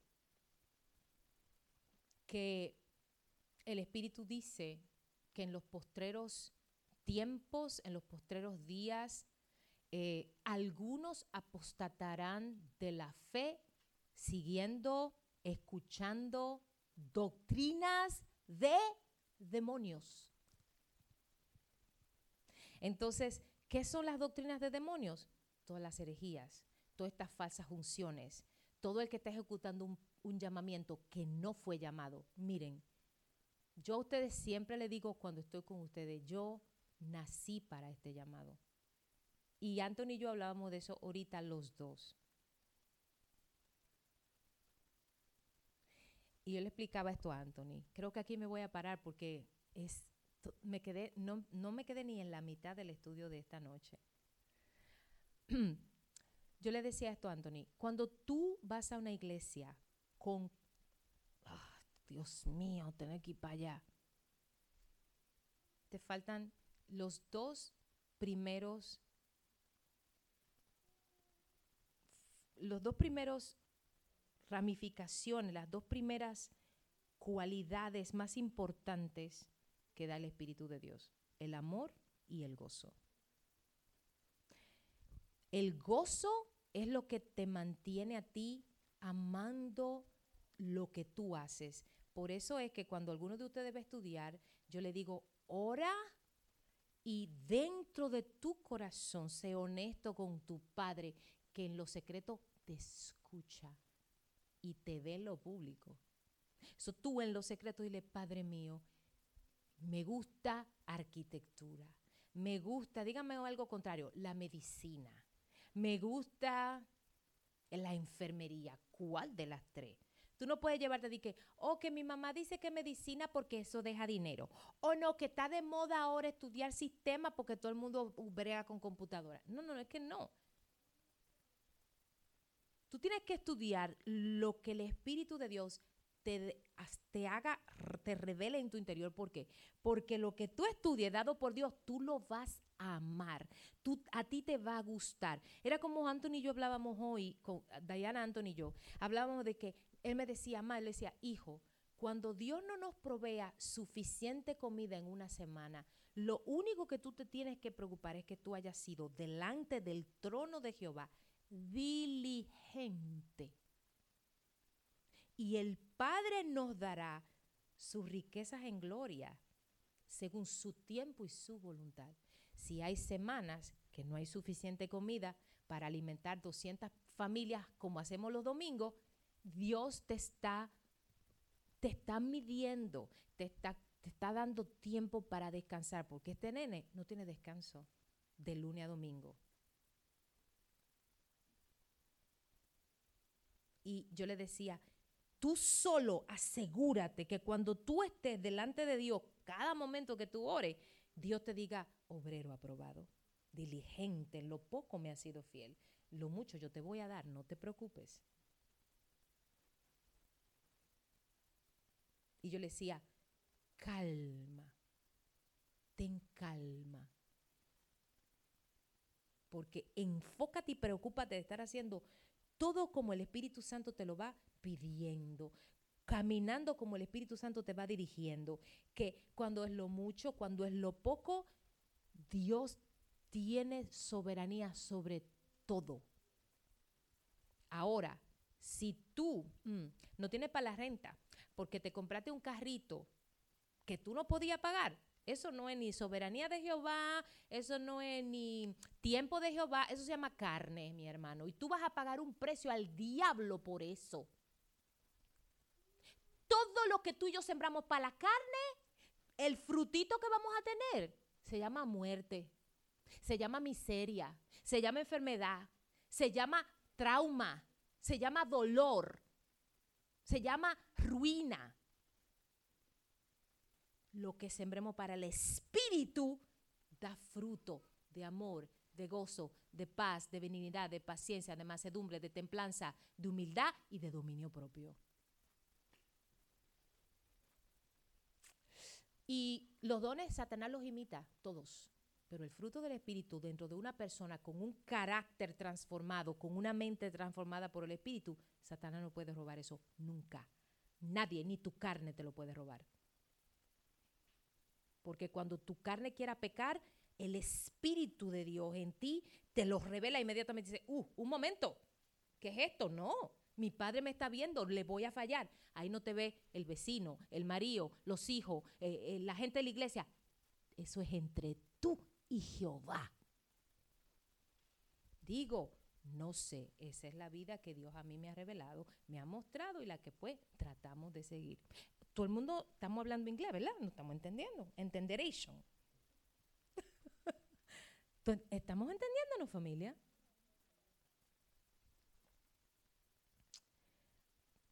cuando me puse a buscar falsa doctrina, mormones, G12, que 12 líderes, que falsas doctrinas, adventistas, testigos de Jehová, Rosa Crucis, los calvinistas, los creciendo en gracia y un montón de, denominaciones pentecostales, bautistas, no, no denominacionales que no siguen lo que manda Jesucristo, que no siguen a Jesús como Rey y Señor, lo siguen por lo que les pueda dar. Y tú y yo no podemos seguir a Jesucristo por lo que Él nos dé, sino porque Él es nuestro Rey. En todo, en el trabajo, en la casa, en la lengua. Ah, hace um, dos semanas, una semana, estaba yo trabajando aquí como siempre los sábados, no ayer, ayer no vine, um, no, me no me sentía, tienen que entender porque Zuley, pero pastora, usted se enferma mucho. No, no es que no, no es que yo me enferme mucho, es que mi vida es ajetreada en la parte espiritual primero que todo, porque ustedes no saben lo duro que es ayunar de domingo en la noche a viernes y comer una lata de sopa porque tu estómago no recibe más y venir aquí y ministrar tres horas, cuatro horas.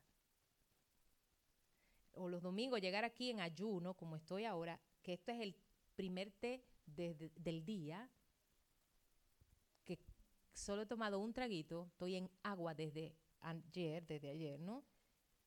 para que Dios fluyera, para que el Espíritu Santo me diera el, entre los dones, el don de enseñanza que fluyera en mí, para que ustedes pudieran entender lo que el Espíritu me permitiera ministrar el día de hoy. Entonces, ¿qué hace eso? Que mi cuerpo físico sienta y me da, a veces me dan, a veces me da algunas anemias, por eso entonces, ¿qué hago yo? Cuido mi cuerpo, me bebo las vitaminas, me bebo... Entonces, me da mucha gripe o me da mucha alergia, pero créame, pero para lo que Satanás quisiera darme a mí, las alergias y la gripe, pues no son nada. Porque es que yo le doy agua a beber. Ah, ok, Josefa. Josefa.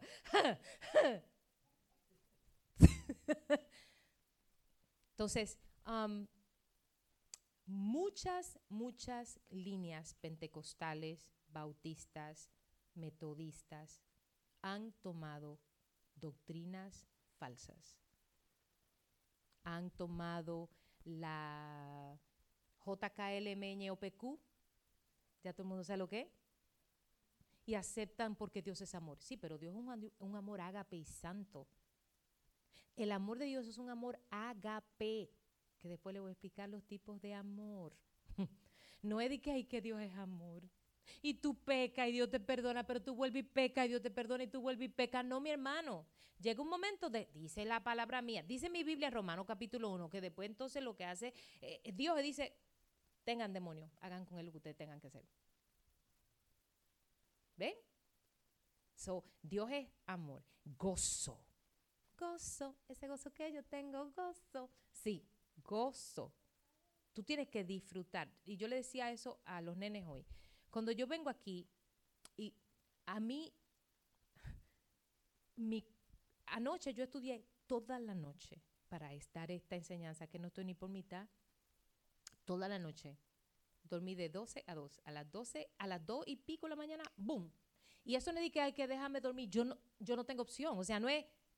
Aunque yo intentara, yo no podría volver a dormir porque no tengo el sueño. Y eh, hay, eh, eh, fluye dentro de uno el ansia de la palabra y buscar. Y yo estaba a las 2 de la mañana y ratatata, estudiando y leyendo. Y yo sé que me oyen en mi casa porque yo no soy silenciosa, yo soy la que. Yo me oigo cuando me paro, boom, boom. I'm sorry, pero yo no me doy a entender. Entonces, cuando yo estaba haciendo esto, todas esas falsas doctrinas, yo sentía el fuego, el enojo, el, el desagrado del Espíritu de Dios. Pastores demandándole a las ovejas cosas personales. Si Jesús no anduvo en un avión, ¿por qué yo tengo que andar en uno privado que diga mi nombre con bling bling? No estoy hablando que los pastores debemos vivir en miseria, porque eso no sería testimonio. Imagínense ustedes yo que tengo un carro que se me quede en todas las esquinas y hable de prosperidad. Usted como oveja quizá no diga nada, pero va a decir, uh, pero mire esta pastora. Habla de que, que, vamos, a, vamos a ser prósperos y que decreta y que declara y anda en un carro de que se le quede en las esquinas. ¿Ven?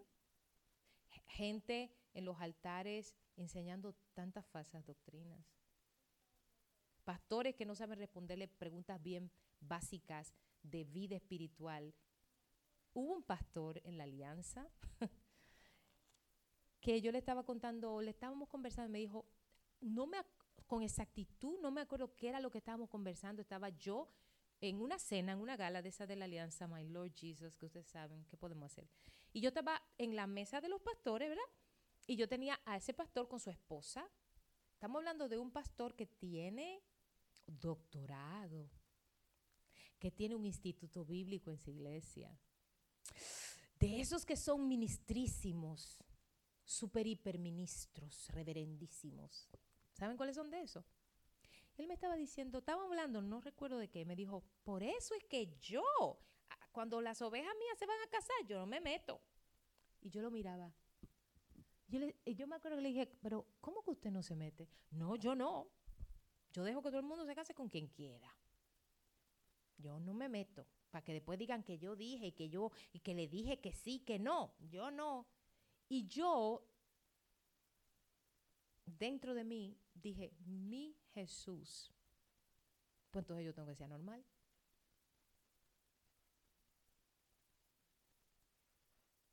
Y esa noche me fui a orar. Y le dije, Padre mío, yo estoy mal. Yo no me meto, yo no me meto de que, mire, prohibido. No, pero yo sí te digo, Elena, no me gusta ese.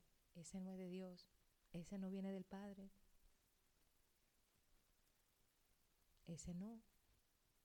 Y eso no tiene que ver con que esté en el mundo, con que esté en la iglesia, con que le sirve, con que no le sirve. Yo no le puedo explicar lo que es, ni lo, de dónde. Yo sé que viene de Dios, pero cuando yo a uno de ustedes, vive Jehová, le he dicho, mm, mm, mm". así mismo es.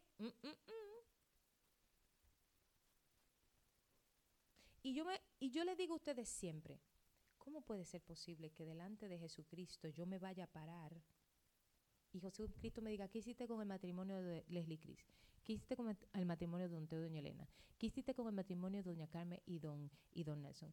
¿Qué hiciste con Judy, que llegó solita con un niño o dos niños? A la, ¿Qué hiciste con Tino? ¿Qué, ¿Y qué yo le voy a responder? No, yo no me quise meter en eso porque mm, mm, yo no quería que dijeran.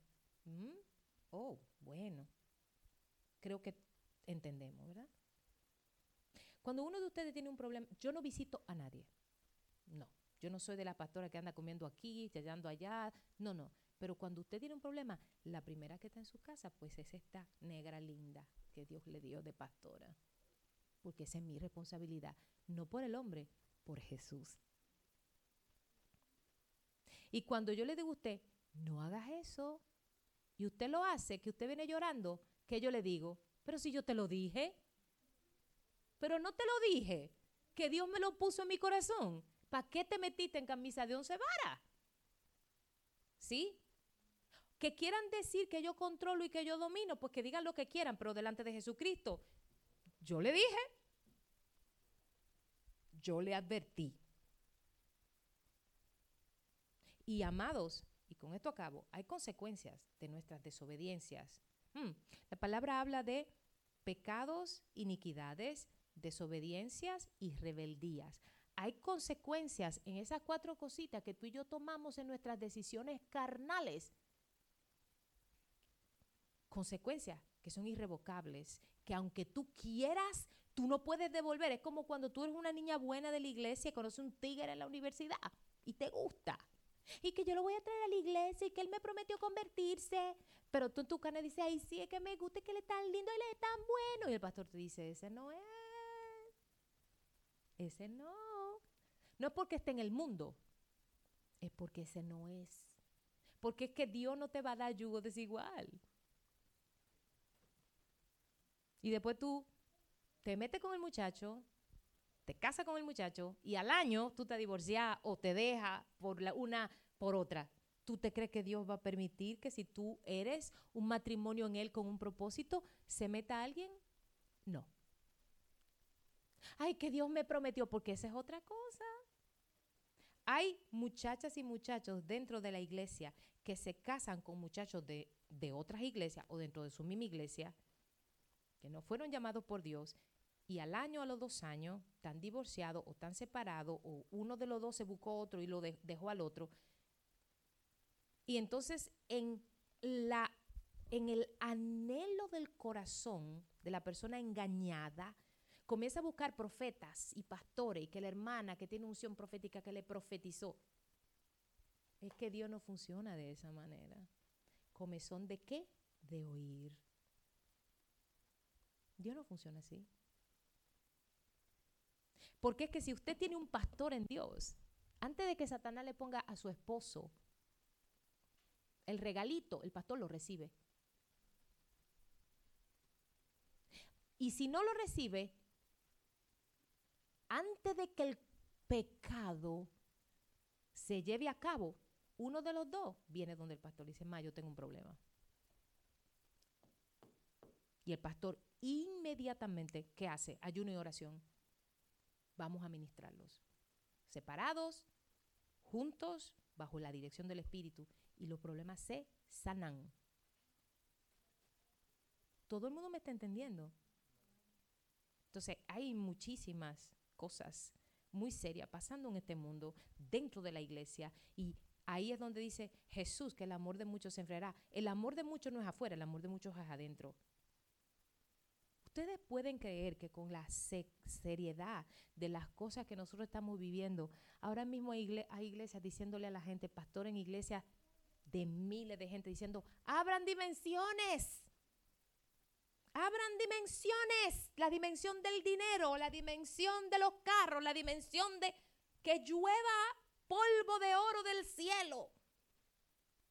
Decreta, declara I don't know, mis hijos. Decreta y declara. Cuando tú tienes en tu casa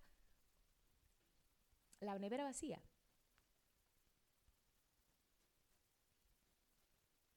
Decreta y declara. Compra sin pagar. No me diga. Yo, yo lo escuché hace poco. Dios no mandó como a Jeremías, compre sin pagar. Compre sin pagar. Hay profetas que han ido a las iglesias diciendo, Dios te dice en este momento que te vayas al dealer y te compre un carro nuevo. Que te lo compre cero millas, sin un centavo. Y tú quizá con un crédito espantoso, sin trabajo, pero tú, bueno, el profeta habló. Ahora, el profeta de quién? De Baal, de Belcebú, porque Jehová no se mueve en esa forma. ¿Me doy a entender? Yo sé que estoy hablando duro. Es como las iglesias de las famosas membresías. Bueno, aquí hay muchos que me deben membresía, señores. Doña Carmen tiene aquí año y pico y nunca ha dado una membresía. Annie, CJ, Don, Nelson, no, porque es, por persona. Es por persona. O sea, en pocas palabras, vamos a suponer, la membresía es como cuando, cuando usted llega nuevo a una iglesia, sea que venga de otra iglesia o sea eh, reciba a Jesús, pues em, digamos, como una especie de derecho de ser parte, miembro de la iglesia. Es más, hay iglesias, según me contó aquella chiquitica linda allí, que una señora dijo, bueno, mi esposo tiene llamado evangelístico, pero tenemos primero, tú sabes, que pagar la membresía para poder. Entonces, yo, me, yo empecé a, preguntarle al Espíritu, ¿dónde vaina Jesús le pidió a Pedro, a Pablo, a Juan, a Jacobo la membresía? ¿Fue con peces? ¿Fue con perlas? ¿Fue cómo, cómo fue? Oh, cobran los bautismos. Cobran, cobran la silla. Ah, bueno, sí, en una iglesia donde Dios me sacó antes de yo irme a Nueva York a estudiar, yo tuve que comprar, yo compré cinco sillas. 250 pesos este, en ese tiempo era cada silla. Debí llevármela. Honestamente. Entonces, señores, por Dios, los matrimonios no se pagan. Los bautismos no se pagan. Las membresías son una doctrina del diablo. La presentación de los niños, eso no, nada de eso. Ahí es donde entra el llamamiento. Se hace por amor, por amor a Jesús, por amor a las ovejas. Porque tú sabes como pastor que es una responsabilidad y que todo lo que salga de ti tiene que ser en orden. Y cuando hay algo en desorden que sale en ti, que eso era lo que le iba a decir ahorita, pero doña Carmen me interrumpió, ya va, querida.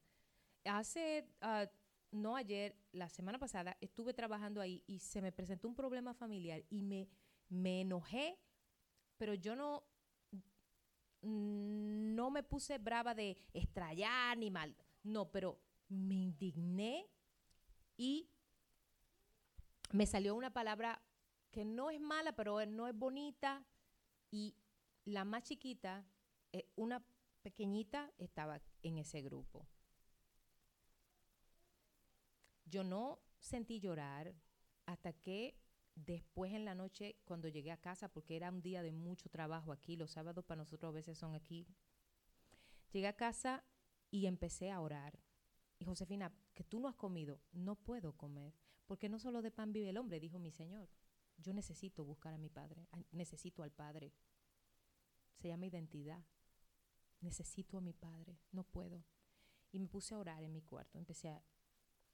No hablé, no hice nada, solo me conecté, empecé a llorar, duré dos horas llorando. Y en medio de ese llanto, lo único que yo pensaba era en mi ovejita, en mi pequeña ovejita, que con esa palabra no era una mala palabra, pero porque, por ejemplo, hay, como carajo. Para mí no lo es, pero yo evito decirlo porque muchos... ¿Y qué fue lo que yo le dije el otro día a ustedes? Que ustedes me dijeron, es una mala palabra. Se lo tiró, sí. Ay, ma, no, yo, ay, mis hijos, que para mí no. Ven, eso yo evito. ¿Por qué? Porque lo que no les edifica, no se lo voy a dar. No los voy a dañar. Y lo único que yo pensaba no era en mi indignidad, mi enojo, la persona que me hizo enojar, que claro, lo he perdonado 50 veces, sino en mi ovejita, que como su pastor, su madre espiritual, yo le fallé al dejarme llevar, porque mis hijos, miren, a veces uno se da cuenta de cuán nivel de dominio propio, de amor, de gozo y de templanza uno tiene cuando le pasan las cosas. Pero, por ejemplo, vamos a suponer que te, llame a ti un familiar, un, tu papá, tu, un ex esposo, un primo, y te empieza a insultar. Y eso fue lo que pasó. Me empezaron a insultar y yo, y yo así, miren, en mi silla, con todos mis hijos que estaban trabajando en ese día de ese sábado, y yo así, Ya cuando no pude, le dije, mira, tú eres un pedazo de kaki. Y esa fue la palabra que me salió, la palabra kaki. Si me hubiera salido estiércol, pues no me redarguye, pero me salió la palabra fea. Es que yo digo estiércol y me acuerdo de papi, ese es fecales. ¿Ven? Mi papá terrenal, no mi padre. Entonces, lo único que yo pensaba en la noche, ya orando a las 12 de la noche, era en mi oveja. Y a esa hora, yo no podía ni hablar del llanto. La llamé, le mandé un mensaje y le pedí perdón por no haberle dado mm, el testimonio que debí en rectitud. Y todavía hasta el día de hoy, el Espíritu de Dios no me ha permitido escuchar lo que la ovejita me respondió para atrás, pero sentí el amor y la angustia por mí.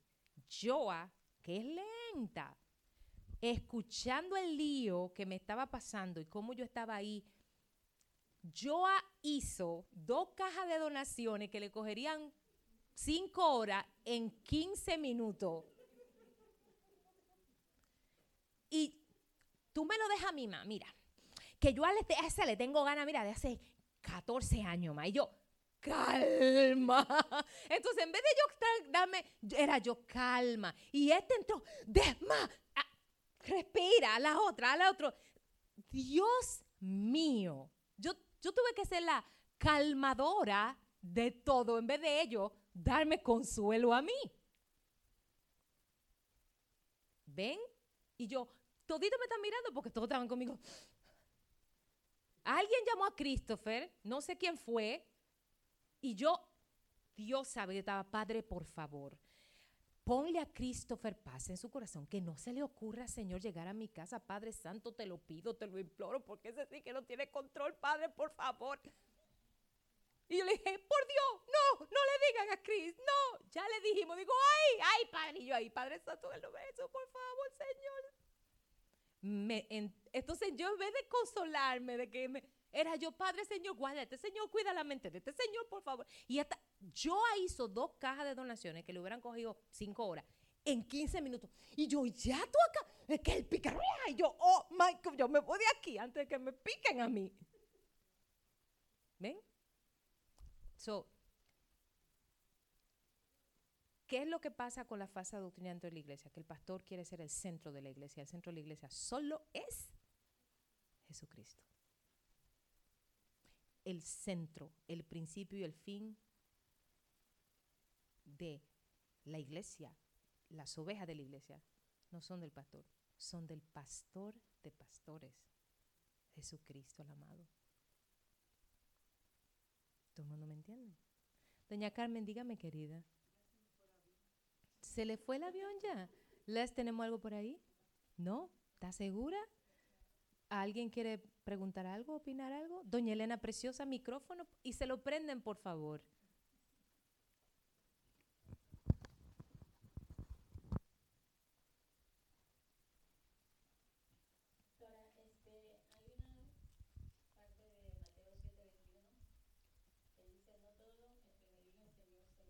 Yo amo esa. Que está en los cielos. Eh, Yo amo esa parte. ¿Cuánto me va a pagar? Ay, qué linda. bueno, está como Don Teo que en la distribución de comida, él reparte. ¿Le fue bien a la venta, pastora? Dos por uno hoy. Digo, bueno. Ya, mi querida.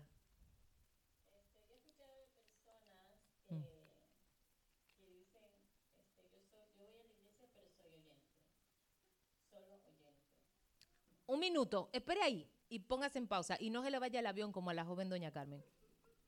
Esperen.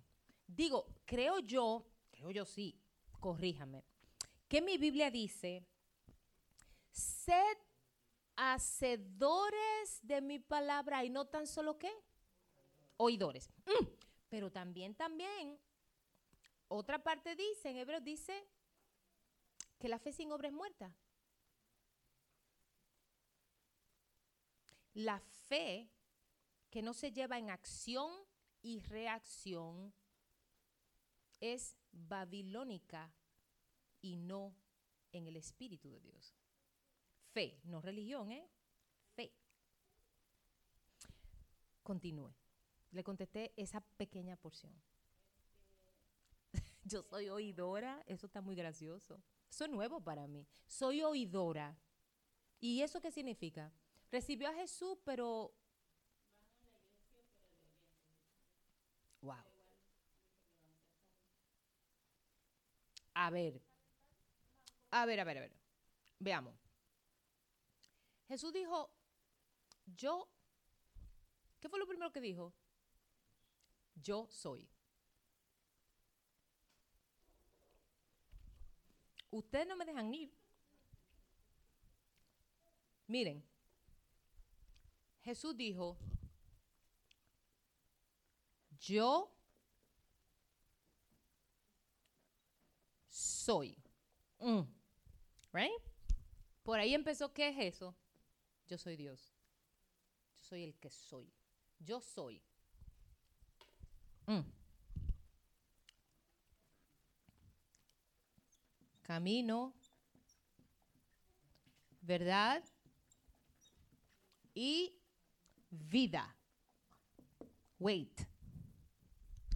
Preposiciones. ¿Aquí es donde entran las preposiciones? Yo soy qué. ¿Qué?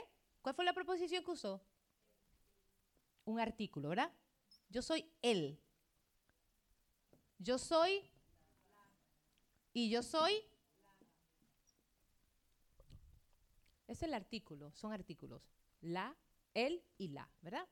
No dice, como hay muchos. Yo vi una entrevista de un pastor muy famoso que dijo, es que cada uno sirve a Dios como siente en su corazón. Que hay muchos caminos para llegar a Dios. No me diga, uy, uy. Mm. Pero ¿qué significa Él? Que no hay más. Él es el único. No dice, Jesús es un camino. Si hubiera un camino, fueran más. Pero Jesús dijo, yo soy, yo soy, soy Él, el único camino. Yo soy la única verdad. Yo soy la única vida que te va a, llevar a Jehová Dios Padre y a la vida eterna y al tercer cielo. Nadie más. So, como Jesucristo, miren, Jesucristo. Jesucristo es el único camino, la única verdad y la única vida que te va a llevar allá arriba a la vida eterna. Si usted no recibe a Jesús, pues desmóntese, que usted no va.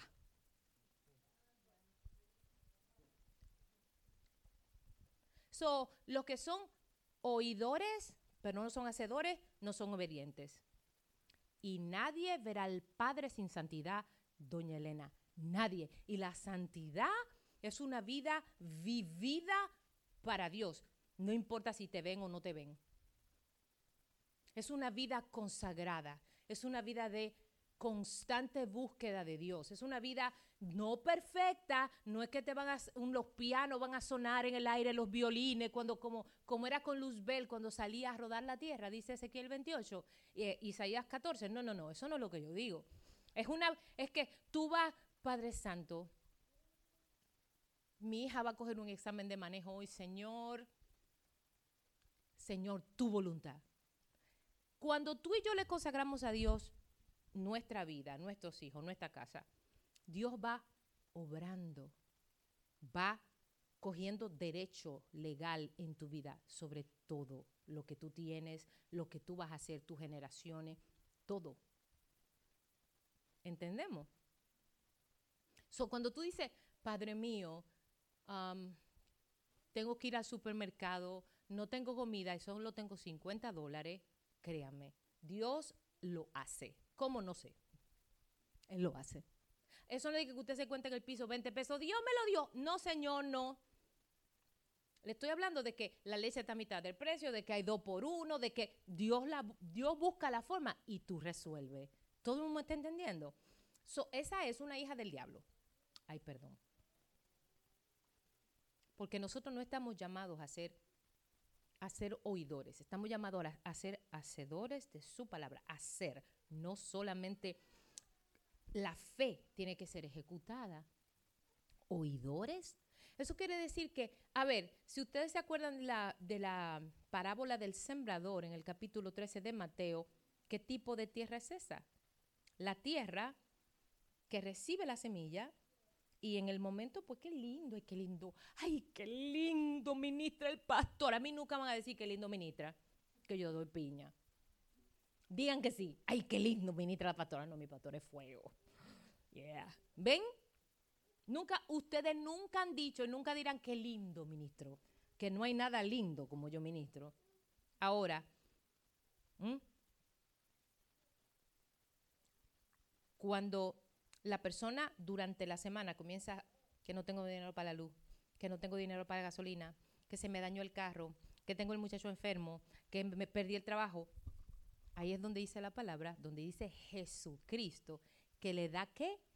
El sol. El sol representa, es una tipología del el sistema del mundo, del sistema opresivo del mundo, del sistema babilónico del mundo que controla Satanás. Eso es lo que representa el sol. Cuando el sol le da, ¿qué hace la semilla? No da fruto, se seca, se muere. Ese es ese tipo de persona. Es el tipo de gente que cuando tiene un problema, ah, ah, ah, oren por mí. Se le resolvió el problema. Estoy bien ya, bye. Ni me acuerdo de que ustedes existen. ¿Sí? Por sus frutos los conoceréis. Yes, that's it. Don, don Teo, me va a hacer una pregunta que lo veo con el micrófono en la mano, querido. ¿No? ¿Quiere otra? Todas las que quiera, pues.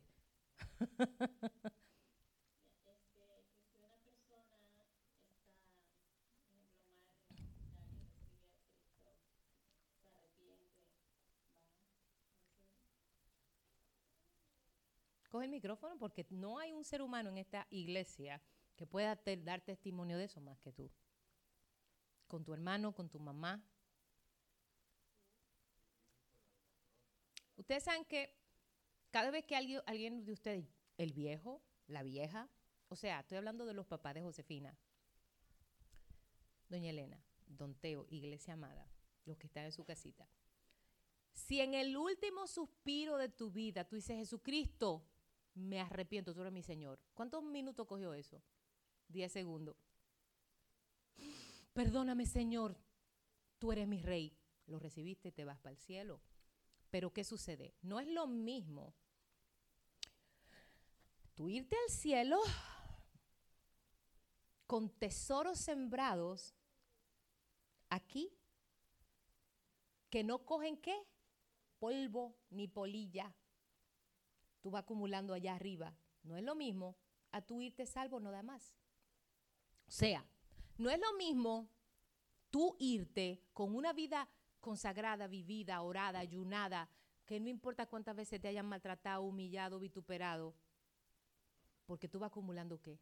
Tesoros en los cielos, donde el diablo no se lo puede robar, donde no pueden ser contaminados, donde no pueden ser hurtados. A tú recibir a Jesús y subir, tú no tienes fruto. Tu fruto lo único que tú hiciste fue recibir la salvación por gracia, pero tú no tienes tesoros acumulados.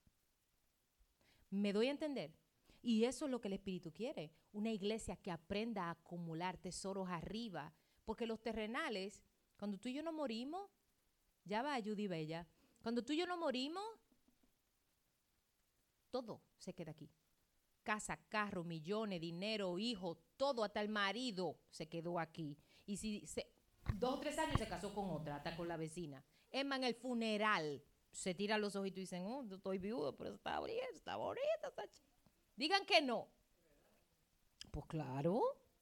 La mujer no, la mujer espera por lo menos dos o tres meses, pero el hombre, el hombre no espera nada. No hoy, ay Dios mío, ok, ok, tanto padre, me doy a entender. So, ¿cómo yo lo sé? Los dos ladrones que estaban al lado de Jesús, ¿se acuerdan? El ladrón que, que Jesús le dijo, esta noche yo te voy a ver en el paraíso. Dijo, yo me arrepiento, yo renuncio, y mira, y el pasa. ¿Qué dijo? Ni siquiera dijo, yo confieso, Señor Jesús. No dijo nada de eso. Es más, ni siquiera le habló, le habló, le habló a Jesús, pero primero le habló a quién? Al otro ladrón. Mira, le decía el ladrón de la, um, derecha. Mira, si tú eres el hijo de Dios, bájanos los tres de aquí. Y Jesús en silencio. Y el otro ladrón le dijo, mira, baboso, cállate, porque tú y yo somos dos sinvergüenza, pero este hombre, este hombre es un hombre santo. No dijo, yo recibo a Jesús como Señor y Salvador. Y... No dijo eso. ¿Qué fue lo que hizo? Lo reconoció con, porque con la... ¿Qué? ¿Cómo? Porque con el corazón... Niños, palabra. Porque con el corazón creemos para justicia, pero con la boca confesamos para salvación. Dice Pablo, yo no sé, en mi Biblia. Es decir, en tu corazón. Por eso es que yo no creo en forzar a la gente a recibir a Jesús y que venga. No. No se puede forzar, porque es que con el, es el corazón conectado a Dios. Yo te anhelo, te necesito. Eso es un corazón a Jesús con justicia. Ahora, usted lo confiesa. Y cuando el ladrón le dijo, ahí que hizo, que el, ¿qué hizo el ladrón? En, el ladrón que estaba al lado de Jesús, creyó en su corazón. Le dio convicción en su corazón con lo que dijo el otro. Y ahí le dijo a Jesús, acuérdate de mí. Ahí fue cuando lo aceptó y lo confesó con su boca. Acuérdate de mí. Cuando tú estés allá arriba en los cielos. Y Jesús le dijo, hmm, muchachito, esta noche tú vas a conmigo bailando el Macarena en el paraíso. ¿Entendimos? ¿Sí? Sí. Ya me puedo ir. ¿Ustedes no me quieren dejar ir? ¿No? Judy, tú tienes preguntas. Y tú nunca preguntas. Tú peleas. Ya me contó ese fin el viernes que la mandaste a, hasta mudarse de silla. No puedo ir lo que Anthony dice. Quítense. O Denise, Denise. Josefina. Dime a ver, hija. No te preocupes por el niño, porque te podemos Ok, y el que no cosecha semilla, ¿cuál es la diferencia? Yo no entiendo esa pregunta.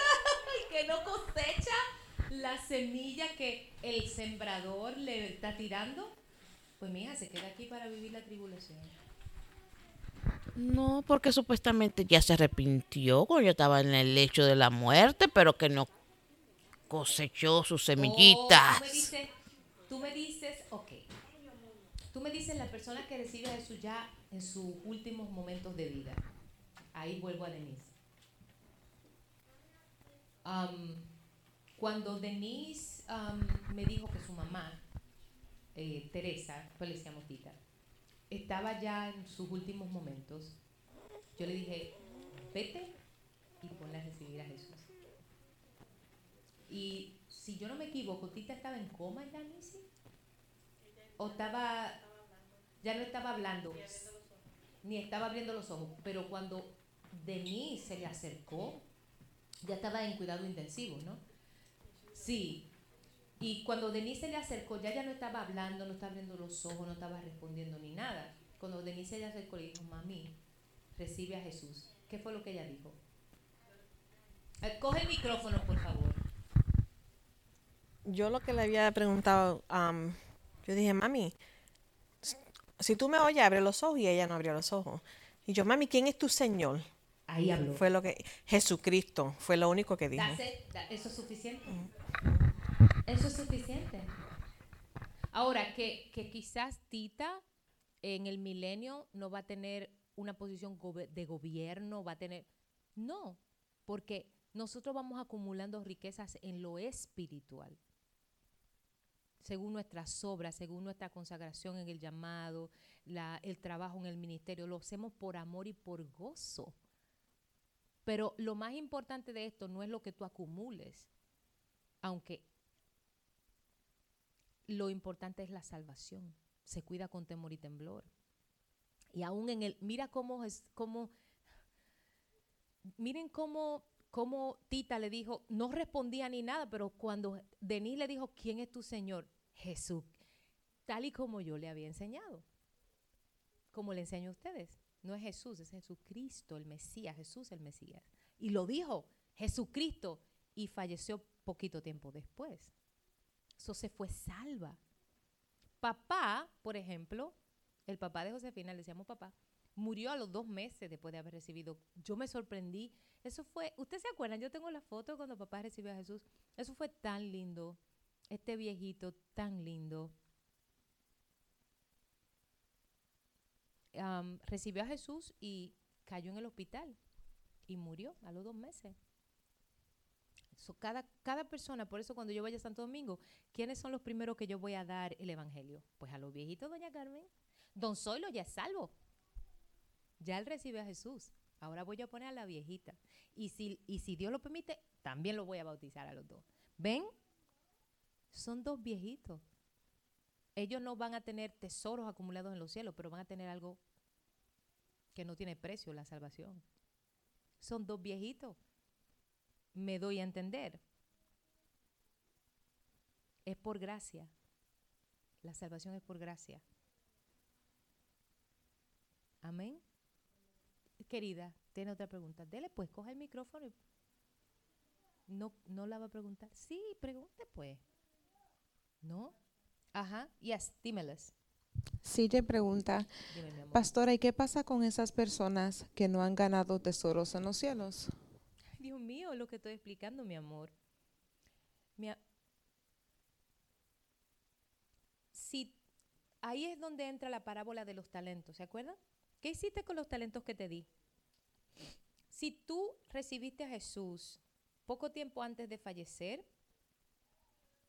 honestamente, tú no vas a tener muchas, tú no vas a tener cosas acumuladas porque recibiste a Jesús al terminando tu vida. Pero si tú recibiste a Jesús y tú tenías la iglesia cinco años, cuatro años, diez años, y tú no ejecutaste según el llamamiento de Jesucristo, según los llamados del Espíritu, según lo que ministraba el pastor, si tú no ejecutaste en obediencia a Jehová lo que estaba supuesto hacer, eres un obrero necio. Entonces ahí se pagan serias consecuencias, pero eso solo Jesús lo va a determinar. Señores, recuerden que nosotros vamos a ser qué? Enjuiciados cuando subamos en el rapto. ¿Qué hiciste con los talentos? ¿Qué hiciste con el don que te di? ¿Qué hiciste con las ovejas que te di a ministrar, a pastorear? ¿Qué hiciste con el llamamiento que te, que te otorgué? ¿Qué hiciste con los dones del Espíritu de Dios que te fueron dados por gracia? ¿Qué hiciste? ¿Qué hiciste? Jesús lo habla. So, y esto hay que entender también que esto no es huyendo, apresurándose a hacer de todo para Dios. No, no, no, no. Esto es en tiempo de Dios, bajo la voluntad de Dios, bajo el llamamiento que Jesús te ha dado, bajo la guianza del Espíritu de Dios. Todo tiene un orden. Dios es un Dios de orden. Por ejemplo, ¿ustedes creen que está en orden delante de Dios decir es el Espíritu de Dios que la gente llegue a la iglesia y se rabalee y se caiga al piso y temblequee y ratatatata. ¿Es eso de Dios? Porque mm, si nos vamos a la palabra, cuando oraban juntos, ya sea en el aposento alto en capítulos de, de Hechos, o cuando la tierra tembló por, a causa de la oración que hacían, capítulo 4 de Hechos, a causa de la intercesión en unidad en un solo espíritu que hacían porque Pedro estaba preso. Según yo recuerdo en mi Biblia, dice que no hubo nadie diciendo sata la vaquenda, sata la vaquenda, ni tembloró, ni nada.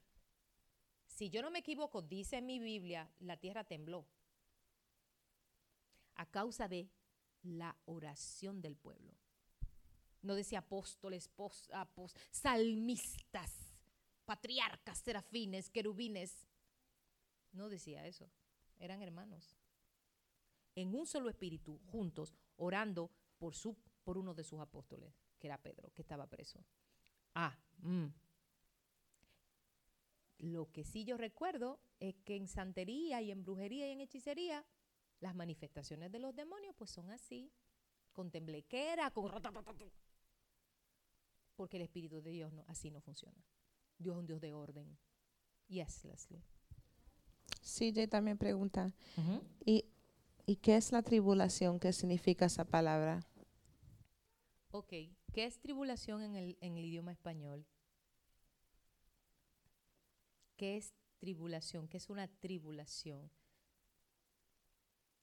Estoy pasando por una gran tribulación en este momento. Vamos a suponer, yo no, gloria a Dios. ¿Qué? Dificultad. Tiempos de gran hambruna, quebrantos. Yo mandé a todo el mundo a leer capítulo 24 de Mateo. El que leyó capítulo 24 del libro de Mateo, como yo mandé esta madrugada, entiende lo que va a ser la tribulación, lo que va a ser, o por lo menos mentalmente dice más o menos, porque nosotros no vamos a, la iglesia ya no va a estar aquí. Procure cuidar su salvación con temor y temblor, que los, eh, ¿cómo se llama esto? Los eh, tesoros eh, en los cielos se van acumulando con santidad, se van acumulando con obediencia y se van acumulando según los tiempos de Dios. Porque si hacemos un paso fuera del orden, entramos en pecado. Acuérdense lo que siempre le digo, y ya termino porque estoy muy cansada y necesito comer porque esta noche presento ayuno por tres días.